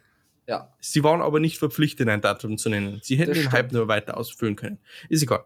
Aber ein Ubisoft, das Teile eines Spielfranchises rausbringt, da ist die Erwartung da, dass das jährlich kommt. Das heißt, du musst viele Spiele, wenn du sie neu aufsetzt, teilweise zeitgleich programmieren. Das heißt, da entwickelst du ein Unity, ein Origins, ein, ein, äh, äh, ein, ein Syndicate und vielleicht sogar schon ein Valhalla irgendwie mit. Ja, aber da hast du verschiedene Entwicklerstudios und es werden die meisten Sachen wiederverwendet. Also, Mhm. äh, versteh mich nicht falsch, aber es schaffen auch andere Entwicklerstudios. Ich guck dir äh, Bethesda an, guck dir ähm, Rockstar an. Die haben Die nehmen sich die Zeit und ha halten den Hate aus. Und Bethe- äh, äh, Ubisoft schon Rockstar. nicht mehr jedes Jahr. Ja, und Ubisoft ist generell so ein Spieleentwickler, der, keine Ahnung, momentan hart in der Kritik steht. Äh, äh, Rockstar kann sich's leisten. Ah, ja, kann man drüber streiten. Rockstar kann sich's leisten. Der Markt fordert GTA 6. Die wissen aber auch, äh, Rockstar weiß ganz genau, was sie bei GTA 6 liefern müssen. Deswegen sagen die dazu, dazu nichts. Aber die werden sicherlich dran arbeiten. Ja, klar. Aber Weil- heutzutage irgendwas geheim zu halten, ich meine, heute, gestern, kam dieser Gameplay-Trailer zu Far Cry, 4, äh, Far Cry 6 raus und der ist ein paar Stunden vorher schon geleakt worden. Es ist heutzutage Mhm. nicht mehr möglich, irgendwas geheim zu halten, wenn mehrere Leute dran arbeiten. Ich Und sag's mal so, ähm, weil das ist wieder so Richtung, man verteidigt den Entwickler. Aus Konsumersicht, wenn es ein Entwicklerstudio schafft, dann sollte es auch das andere schaffen. Ja, ich- Bethesda was heißt, ich, ich verteidige es ja genau- nicht. Ich habe ja hab Verständnis. Genauso groß. Ich habe kein Verständnis, weil ich dafür Geld zahle. Und ich Ja. möchte für das Geld auch eine Leistung bekommen. Du musst nicht ich, Geld äh, zahlen. Das stimmt, das stimmt absolut. Aber äh, ich zahle ja explizit Geld dafür. Ich, ich will ja dieses Spiel spielen, ich will es genießen.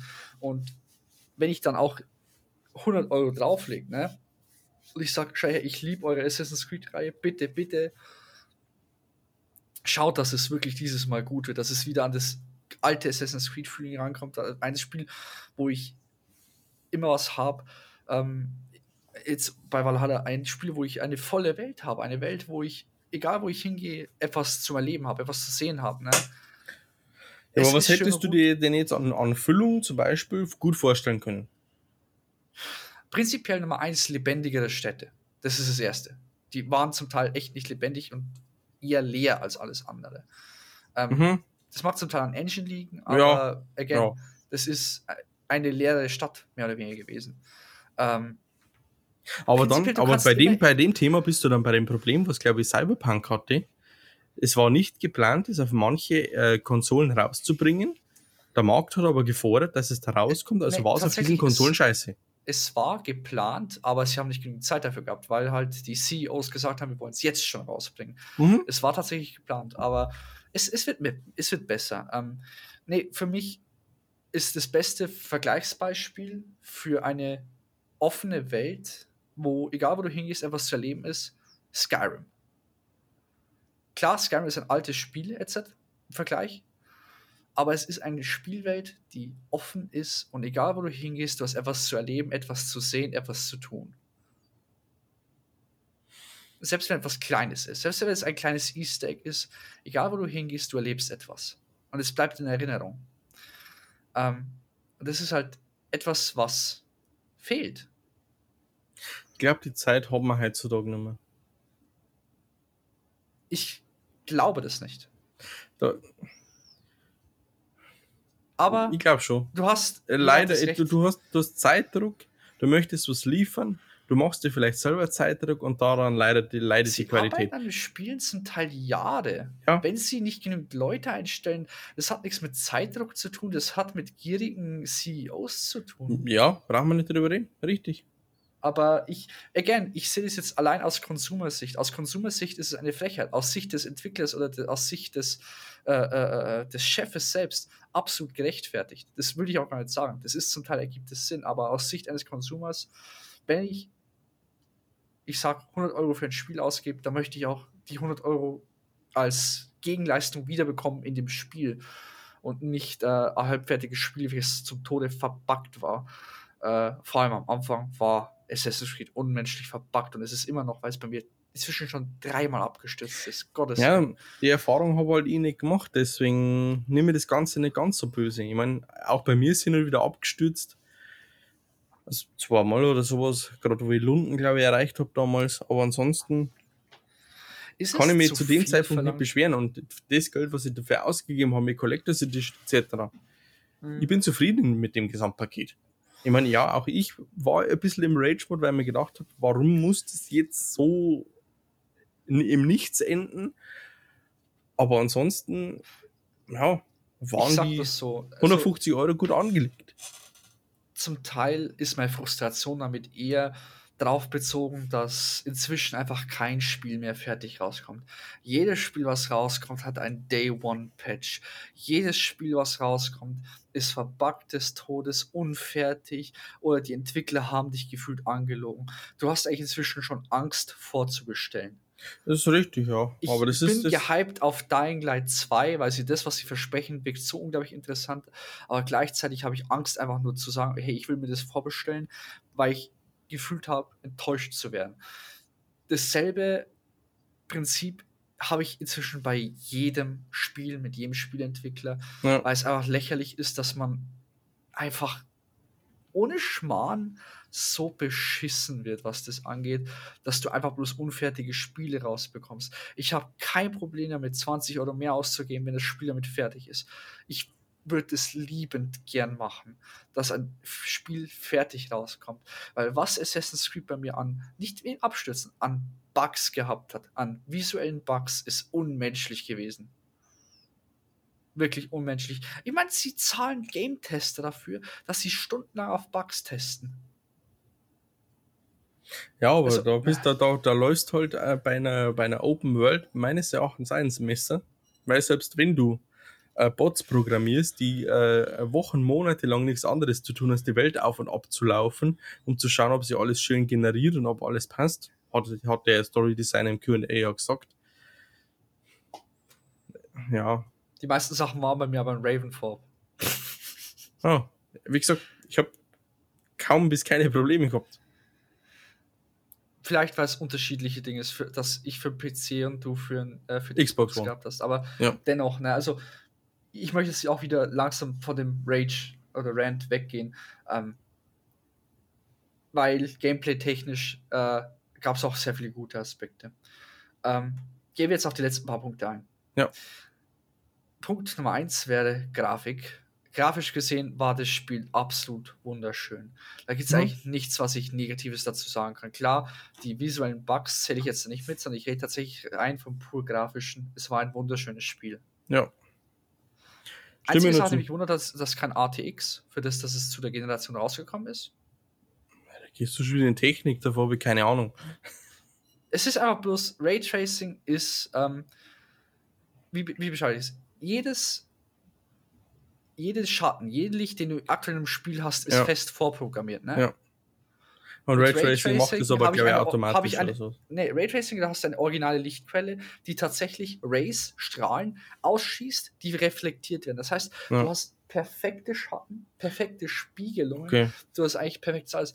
Raytracing sorgt dafür, dass Spiele tatsächlich realistisch werden. Nicht nur Spiele, es ist eine Sache, die schon seit den 80er Jahren in Filmen benutzt wird für CGI. Bloß, dass wir inzwischen so weit sind, dass wir das in Echtzeit berechnen können. Ähm, Coole Sache. ist aber sau cool. Ähm, Finde ich ein bisschen schade, vor allem weil Watch Dogs zugleich rausgekommen ist und Raytracing hatte.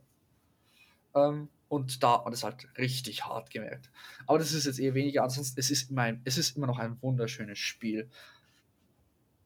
Hast ich habe viele Fotos gemacht.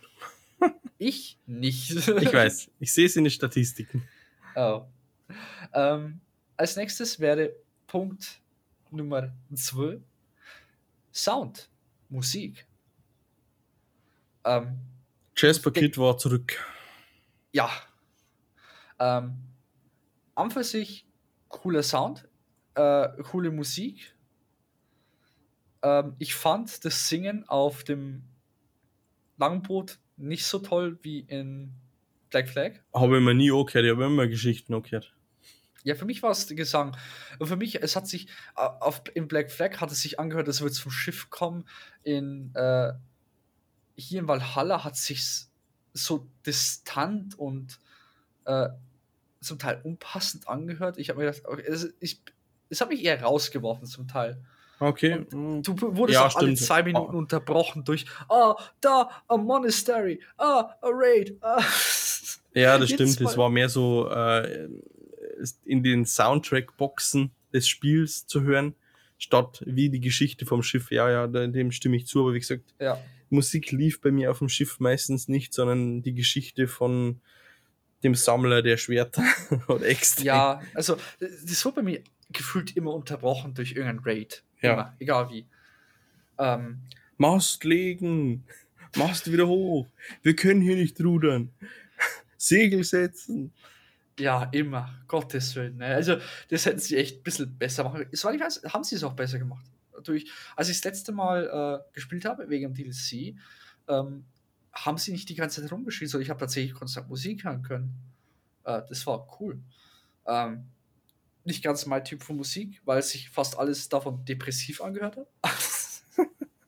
Kann ich keine epische, gibt es keine epische Wikinger-Kampfmusik? Ähm, egal. Ich denke äh, nicht, dass die nebenbei Kampfmusik gehört haben. Nett, haben sie nicht einfach Spotify Wikinger-Style ähm, Viking fein. Nee. Wikinger. Ähm, nee, äh, wäre cool gewesen. Ähm, aber an für sich, Sound war typisch geil. Jasper, dass er wieder Absolut. mit dabei war, äh, hat man gemerkt. Und es war großartige Musik, großartiger Soundtrack. Ja. Ähm, und das war so ziemlich auch mein letzter Punkt. Da ist noch ein Punkt mit dabei, den ich äh, aber jetzt einfach überspringen werde, weil er recht irrelevant aktuell ist. Ähm, und ich würde einfach zum Fazit überspringen, vor allem weil wir jetzt schon fast eineinhalb Stunden dran sind. Ja. Ähm, wir machen es aber nach einer 10-Punkte-Bewertung. Dass 10 Punkte sehr gut sind und ein Punkt ist sehr schlecht. Gesamtbewertung. Gesamtbewertung. Wie Okay. würdest du dem, was für eine Gesamtbewertung würdest du dem Spiel geben? Ich glaube, ich bin bei einer 8. Ich bin tatsächlich bei einer 7. Also, ich finde, das Spiel hat sehr viele Aspekte, die negativ sind. Also für, also für mich war vor allem Ja. bugtechnisch sehr viel dabei, das nicht schön war, aber ich ignoriere jetzt einfach mal die ganzen Bugs, sondern tatsächlich allein die Story, den Charakter, das Gameplay selbst. Ja. Ähm, mich hat halt gestört, dass der Self-Aspekt so unglaublich äh, vermurkst worden ist. Und in vielerlei Hinsicht hat es sich angefühlt wie ein Odyssey 0.5, äh, vor allem vom Skillsystem. Weil ich fand das Skillsystem in Odyssey wirklich gut. Ähm, während es hier dann eher so eine kleine abgeschwächte Version davon war. Mhm. Das Punkteverteilungssystem war an für sich cool, aber übertrieben, dass du wegen jedem Dreck äh, ein Level abbekommen hast. Du bist auf die Toilette gegangen, hast gefühlt zwei Skillpunkte dafür bekommen. Äh, das, hast ist mir, ist, das ist mir, ja, es ist, es ist mir bloß aufgefallen, weil ich genau vor kurzem mit jemandem über sowas geredet habe, dass Spiele versuchen, dich die ganze Zeit gut fühlen zu lassen. Und hier machen sie es so, dass du wegen allem Skillpunkte bekommst und dir denkst, ja, geil, ja, geil, ja, geil. Ähm, ist mir halt dann stark aufgefallen. Ja. Na, kann ich verstehen, kann ich nachvollziehen, ja. Äh, Ja, na, ähm, Nee, aber wirklich, ähm, ich denke, es ist ein gutes Spiel. Würde ich es nochmal spielen? Sehr unwahrscheinlich. Sehr, sehr unwahrscheinlich, weil mich die Story tatsächlich nicht so sehr fasziniert hat, na, na. als dass ja. ich es nochmal machen würde. Ich finde es schade, dass ähm, Ubisoft weggegangen ist vom linearen Storytelling, äh, wo du sagst, du hast wirklich eine Story von Anfang Ja. bis Ende, die äh, ein Hoch und runter und was weiß ich alles hat. Ähm, die Tatsache, dass du selbst Entscheidungen treffen kannst, ist cool, aber es nimmt halt etwas vom Story-Aspekt weg. Äh, Ja, die das Tatsache, ist dass das, du männlich weiblich spielen kannst, ist für mich absolut irrelevant. Ja, Wirklich. ja Die- aber das ist wieder so ein Markt, Markt Das ist dann wieder so eine Marktsache, ne? Ähm, hat Aber das keine große Rolle gespielt. aber das ist das, wo ich mir mit Odyssey, äh, als, als die das bekannt gegeben haben, in mein Griechenland-Setting, bin ausgerastet, da war für mich klar, okay, nicht weiter drüber nachdenken, kaufen, aber einfach diese, diese Tatsache, wo es dann heißt mit, ja, schreib deine eigene Odyssey und jede Entscheidung, die du triffst, hat äh, Auswirkungen. Da habe ich mir gedacht, na, na, na. Ja, aber ich ich stimme da dazu. Äh, das, das sind Spiele, die spiele ich einmal und spiele diesen Spielstand. Aber es ist jetzt nicht so wie beim, bei der äh, Ezio Collection, die ja damals remastered rauskam, dass ich da sage, okay, ich setze mich nach circa fast zehn Jahren nochmal hin und spiele die Geschichte nochmal. Ja. weil ich die Geschichte gut fand, sondern gut, aber das, haben wir, das ist, jetzt eine, ist jetzt eine andere Art von Geschichte. Ja. Ja, auf jeden Fall. Also, ich vermisse so ein bisschen, wie schon gesagt, das lineare Storytelling. Ich vermisse es, dass ich eine feste Geschichte habe, wo ich tatsächlich mich drin verliebe und ich mir die gern wieder anhöre. Genauso wie ich einen Film, den ich mag, gern wieder nochmal angucke. Dieses Mal, du hast kein wirkliches Ende. Du wirst, Ja. du hast einen Anfang, einen epischen Anfang, aber du hast kein episches Ende. Du hast Bisher, bis nichts dato. Es ist das Hauptgame. Ich sollte nicht die DLCs haben, um das Ende zu sehen. Das hat mich schon bei Odyssey gestört, dass man die DLCs braucht, um das Ende des, um das Ende zu sehen und zu sehen, wie es weitergeht. Ich habe Atlantis So. nicht einmal zu Ende gespielt. DLCs sollten dafür sein, um ein Spiel zu bereichern in einem gewissen Aspekt. Phoenix Rising zum Beispiel erweitert das Spiel etwas, aber es ist nicht extrem relevant. Mhm. Und leider äh, ist es halt vor allem in den letzten zwei Teilen so, dass die DLCs zum Teil wichtig sind, um, naja, das Spiel tatsächlich zu verstehen, um die Geschichte weiterzusehen. Und das finde ich ein bisschen schade, weil DLCs sollten das sein, was sie eigentlich sind. Aber ich Äh. denke, den Schritt haben sie wieder zurückgemacht, mh, weil das werden jetzt DLCs, die mit der Hauptstory ja nichts mehr zu tun haben, sondern halt, du reist an einen anderen Ort. Also ich denke, aus dem Fehler von Odyssey halt, dürften sie gelernt haben. Ich denke tatsächlich, dass es genauso wie bei Odyssey sein wird. Das erste DLC bringt nichts Relevantes zur Sache, während das zweite DLC dann die Story voranbringt. Das kann ich mir sehr gut Nach vorstellen. Paris dass es kann ich, mir, genauso na, abläuft. kann ich mir nicht vorstellen. Das ist Absolut genauso, doch. du kriegst irgendwie einen Brief von einem anderen Vetter, der sagt, hey, wir sitzen vor den Toren von Paris, wir kommen aber nicht rein, kannst du uns helfen? Du hast ja in, in England gute Arbeit geleistet, weil die dann sagen, okay, du musst England komplett durchgespielt haben und so weiter. Können sie ja machen, haben sie ja bei, bei Origins nicht anders gemacht. Ähm, dann heißt Mit es dem ja, Unterschied aber, dass, dass die Eroberung von Paris mehr mit den Assassinen zu tun haben soll. Deswegen sage ich ja, ich denke, dass es geschichtlich wieder relevanter sein wird. Ich bin's gespannt. Auf jeden Fall.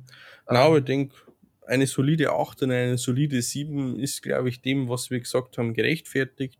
An sich haben wir ja das Spiel genossen, auch mit seinen Fehlern. ja, Wir sind aber trotzdem noch Fans des gesamten Franchises. Wir werden trotzdem Ubisoft beim nächsten Spiel in den Rachen, also jetzt wieder Geld in den Rachen schieben. Es sei denn, es ist irgendein ekelhaftes Setting. Also, wenn es irgendein extrem langweiliges Setting wird wie Zweiter Weltkrieg, dann werde ich das nicht spielen. Oh doch, Zweiter Weltkrieg wäre sogar dabei. Absolut nicht. Ich hasse diese modernen Settings, wie die Pest. Ich möchte, dass sie ins antike Rom gehen. Da Ja. sind sie nicht eingegangen. Nicht ein Weil, äh, das, Mal. war, das war noch meine letzte abschließende Frage gewesen. Valhalla ist durch. Was wünschst du dir als nächstes? Uh, antikes Rom. Äh, die Maya, ähm, immer noch Japan oder China. Ah, weil es die gibt Chinesen, so viele, es gibt, nicht, ohne Scheiß, asiatisch. hm. ohne Scheiß, es gibt so viele asiatische Kriegsgeschichten, wo du Assassin mit reinbringen könntest. Ich weiß, gibt's ist ja theoretisch schon. Gut. Ich weiß nicht. Asien, Genghis Khan. Du könntest äh, äh, äh, so viele Aspekte, so viele Bereiche, vor allem die Maya, hinzufügen, die dabei. Es, also es gibt wirklich so viele coole Bereiche. Aber der Asien, nicht, da die, die ganze Fangemeinschaft rastet aus, antikes, feudales Japan. Weiß ich nicht. Da, da, Das Coole, das muss Asien mich hat catchen. halt, also ganz ehrlich, diese Thematik muss mich catchen. also Asien, also man darf es jetzt nicht mit dem heutigen Asien vergleichen. Asien hat eine verdammt brutale Vergangenheit. Ne? Und äh, vor allem Japan, so das mit den Samurai, mit den Ninja und so weiter, das sind ja alles echte Geschichten, die passiert sind. Das ist Ja, ja. sau cool. Und du hast ja noch diesen wortwörtlich Krieg von zwischen den drei äh, Ländern in Japan, zwischen den drei Familien und wo da der, dann der Oda Nobunaga gekommen ist und einfach alle besiegt und sie vereint hat und zum ersten japanischen Kaiser geworden ist. Ich denke, dass es ungefähr so war. Ich habe es mir nicht mehr hundertprozentig im Kopf. Ähm, es gibt so viele coole Geschichten in diesem Bereich, das ist äh, Wahnsinn. Und ich wünschte mir echt, dass sie in sowas reingehen. Wobei, für mich muss es nicht Japan sein. Ähm, es kann wirklich alles andere sein. Ähm, was im Moment Aber, aber so was denn angeteasert theoretisch noch als das, was jetzt schon genannt ist? Ich meine, jetzt haben wir Antikes Griechenland, nordische Mythologie, ägyptische Modernere Mythologie. Bereiche. Hm? Naja, wir haben jetzt eigentlich unseren Dreiteiler, der fertig ist, wo es um die Die Mythologie. Origins geht. Ja. Ähm, das heißt, wir können eigentlich erwarten, dass es einen neuen Dreiteiler gibt, wo es eventuell äh, Gameplay-Änderungen gibt, starke. Das ist sehr gut möglich. Ich denke, dass es wieder so verlaufen wird, dass es äh, drei Teile geben wird, die sehr anders sind. Ähm, nur mal was anderes. Es gibt ja diesen, diesen Leak, äh, diesen Meteor-Leak, dass Oh, irgendwas ja. ja. in Valhalla landen soll und äh, ähnlich wie es ja spielmechanisch bei Far Cry gelaufen ist, dass dadurch ein komplett eigenes Spiel nochmal entsteht. Hast du bei Far Cry mitbekommen, Far Cry Okay. 5? Nein, die, Far Cry ich, 5? Ich habe hab mit Far Cry nichts am Hut. Stimmt, hast gesagt. Na, Far Cry 5 war ja für sich ein eigenständiges Spiel. Und ähm, da kam dann ein Jahr später, meine ich, ähm, nochmal ein eigenes Spiel raus, das aber die gleiche, kom äh, komplett gleiche Welt hatte, aber da gab es so ein bisschen Weltuntergang. Und dann Okay. haben die sich so äh, postapokalyptisch au- wieder aufbauen müssen. Also komplett gleiche Welt, halt zerstört und ein bisschen andere Geschichte. Und ähnlich Mhm. soll das scheinbar jetzt in Valhalla auch sein. So Meteor stürzt ab und äh, Zauberin taucht auf und keine Ahnung. Ha.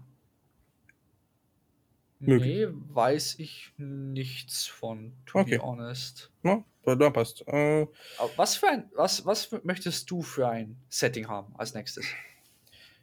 wie gesagt, ich habe überlegt, was, was kann noch kommen. Die Mythologien, Nein, die mir nicht, was bekannt sind. kann, sondern was du möchtest. Was, Was ich möchte. du dir persönlich? Ja, diese ganze äh, äh, südamerikanischen Ureinwohner hätte Bock drauf, Mhm. weil ich auch die Comic-Stories äh, dazu gelesen habe, was mich wirklich interessieren würde, weil mich auch diese, diese Kulturen interessieren würden. Wie gesagt, Mhm. asiatischer Raum und die Kultur catcht mir jetzt nicht ganz so, aber würde ich jetzt auch nicht absagen. Ansonsten, das ist jetzt so deutsche Geschichte an sich, wäre natürlich auch cool. Oh, da bin ich dagegen. Da bin ich so dagegen. Ich, ja, ich, ich finde die deutsche Geschichte so uninteressant und langweilig. Und es ist jetzt sau kontrovers, wenn ich das sage. Ich finde die so langweilig, die deutsche Geschichte. Wirklich. Also so, ja, man, da, da- da, hängt jetzt nichts raus, aber so diese ganz großen geschichtlichen Settings, die haben wir doch jetzt alle gehabt. Außer es ist irgend so eine, und es ist eher österreichisch, so Lissi und der, Kai, äh, Sissi und der Kaiser. Das ist Da wo Sissi Assassinin ist. ja, aber ansonsten, es, es gibt doch nichts mehr. Gut, du könntest jetzt diese ganze spanische Inquisition nur irgendwie aufs Tableau bringen als Du Spiel. könntest genauso gut Hexenjagd und so weiter. Es gibt sehr vieles, was man noch anbringen Ja, kann. stimmt. Ja, Hex, Hexenjagd ist aber so wieder so ein rein deutsches Thema eigentlich. Es in, in Deutschland, Salem? Bayern, Das war Amerika. aber Deutschland auch ganz krass. Ja, klar, aber so Salem ist eigentlich dafür bekannt, so zentraler Ort für Hexerei gewesen sein. deutsches Mittelalter. Da gibt es sehr So, viel. Karl des Großen. Karl der Große. Ah. Na, was, ich weiß nicht, was wir noch haben. Es gibt, also, es ist ja so. Indien. Oh, Indien gibt es sehr viele Geschichten auch. Es gibt Indien, sehr viele Länder mit sehr Russland. vielen Geschichten. Alexander der Große. Ja, ja, gut, ist wieder zu griechisch angehaucht. Äh, kann auch sein, zu dem Zeitpunkt, während. Hannibal. Alpen Er, überquert. ja, ja, das wäre es auch. Oder es gibt allgemein sehr viele Geschichten auch noch in England, die passiert sind. Der Stimmt. ganze Streit zwischen England und Irland. Ja, aber wir haben jetzt schon zweimal England gehabt. wir haben auch schon, äh, ah, wobei, nee, ja, wir haben technisch gesehen zweimal Amerika gehabt. ähm, Theoretisch, ja. ja, ähm, wir haben dreimal Italien gehabt. Zweimal, Aber beste. ja. Ähm, nee, Ja, aber prinzipiell, äh, ich bin gespannt, was als nächstes Space. rauskommt. Wenn tatsächlich mal was angekündigt wird, dann äh, bin ich, will ich gern wieder ein Video oder ein Podcast dazu aufnehmen. Absolut. Und da können wir Sobald gerne wir wissen. so viel diskutieren, wie wir wollen. Ähm, aktuell gibt es ein Leak, wo ich hoffe, dass der nicht korrekt ist. ähm, wo es dann mehr mit Frankreich und Deutschland zu tun haben soll. Habe ich auch schon gehört.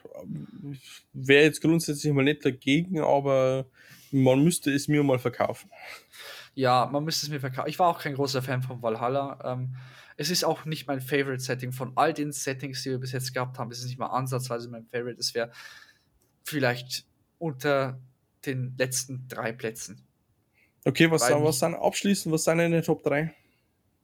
Aller Assassin's Creed-Teile? Mm, ja.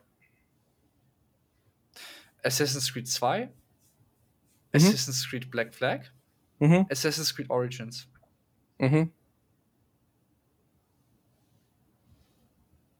Ja. Soll ich es begründen? Nein, Oder machen wir das eher in einem anderen Video? Äh, das, das, das machen wir gerne mit einem anderen Video, wenn wir dann. Auch du hast jetzt Video gesagt. Ähm, nee, was sind deine, was sind deine Top 3? Ähm, äh, Numero uno, auch Assassin's Creed 2. Äh, Numero, ja, und dann, und dann wird es schwierig.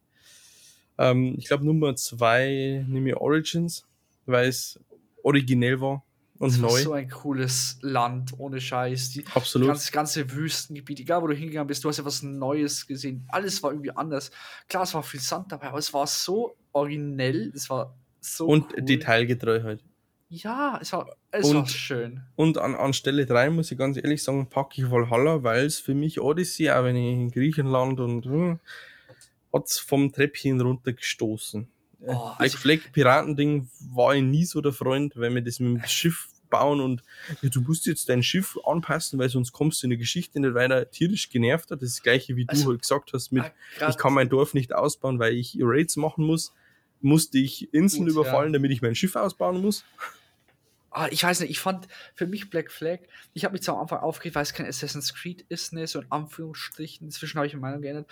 Ähm, für mich ist es einfach bloß, es war so ein geiles Feeling, auf dem Schiff herumzufahren, sich die Sea Shanties anzuhören, Das stimmt. die einzelnen Schi äh, unter Wasser zu tauchen, unter, diese Unterwassermissionen zu machen, in den Tauchglocken, die einzelnen Inseln alle zu finden und die waren alle so tropisch schön und der Kampf war so flüssig und nice und es war einfach, es ist einfach ein schönes Spiel. Hat es die beste Story? Nein. Hat es den besten Na, stimmt, der Charakter war scheiße. Aber es war, aber es war allgemein so ein optisch schönes und Gameplay auch cooles Spiel. Ich, ich, ich töte einen Assassinen und ja, Again, ich habe gesagt, es ist hauptsächlich so, dass inzwischen Assassin's Creed eher du bist Teil oder du erlebst die Assassinengeschichte. Ruhe, Du musst Ruhe jetzt, selber ein Assassine sein. Ruhe jetzt, das, Okay. das, Ja. wie, das ist Ja, eine ja. komplett eigene Folge wieder. Und in dem Sinne haben wir über Assassin's Creed Valhalla gesp äh, ge gesprochen. Ja. Alter, ich werde müde langsam.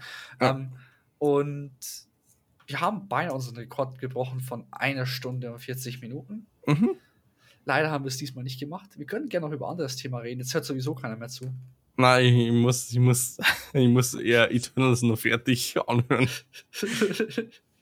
äh, und in dem Sinne, ähm, again, wenn ihr irgendwelche, wie ich schon gesagt habe, keiner mehr zu, wenn ihr irgendwelche Fragen habt, wenn ihr irgendwelche Wünsche habt, meldet euch bei uns auf Instagram oder auf Twitter unter regularnerds oder ihr könnt uns auch auf unserer Website regularnerds.de erreichen.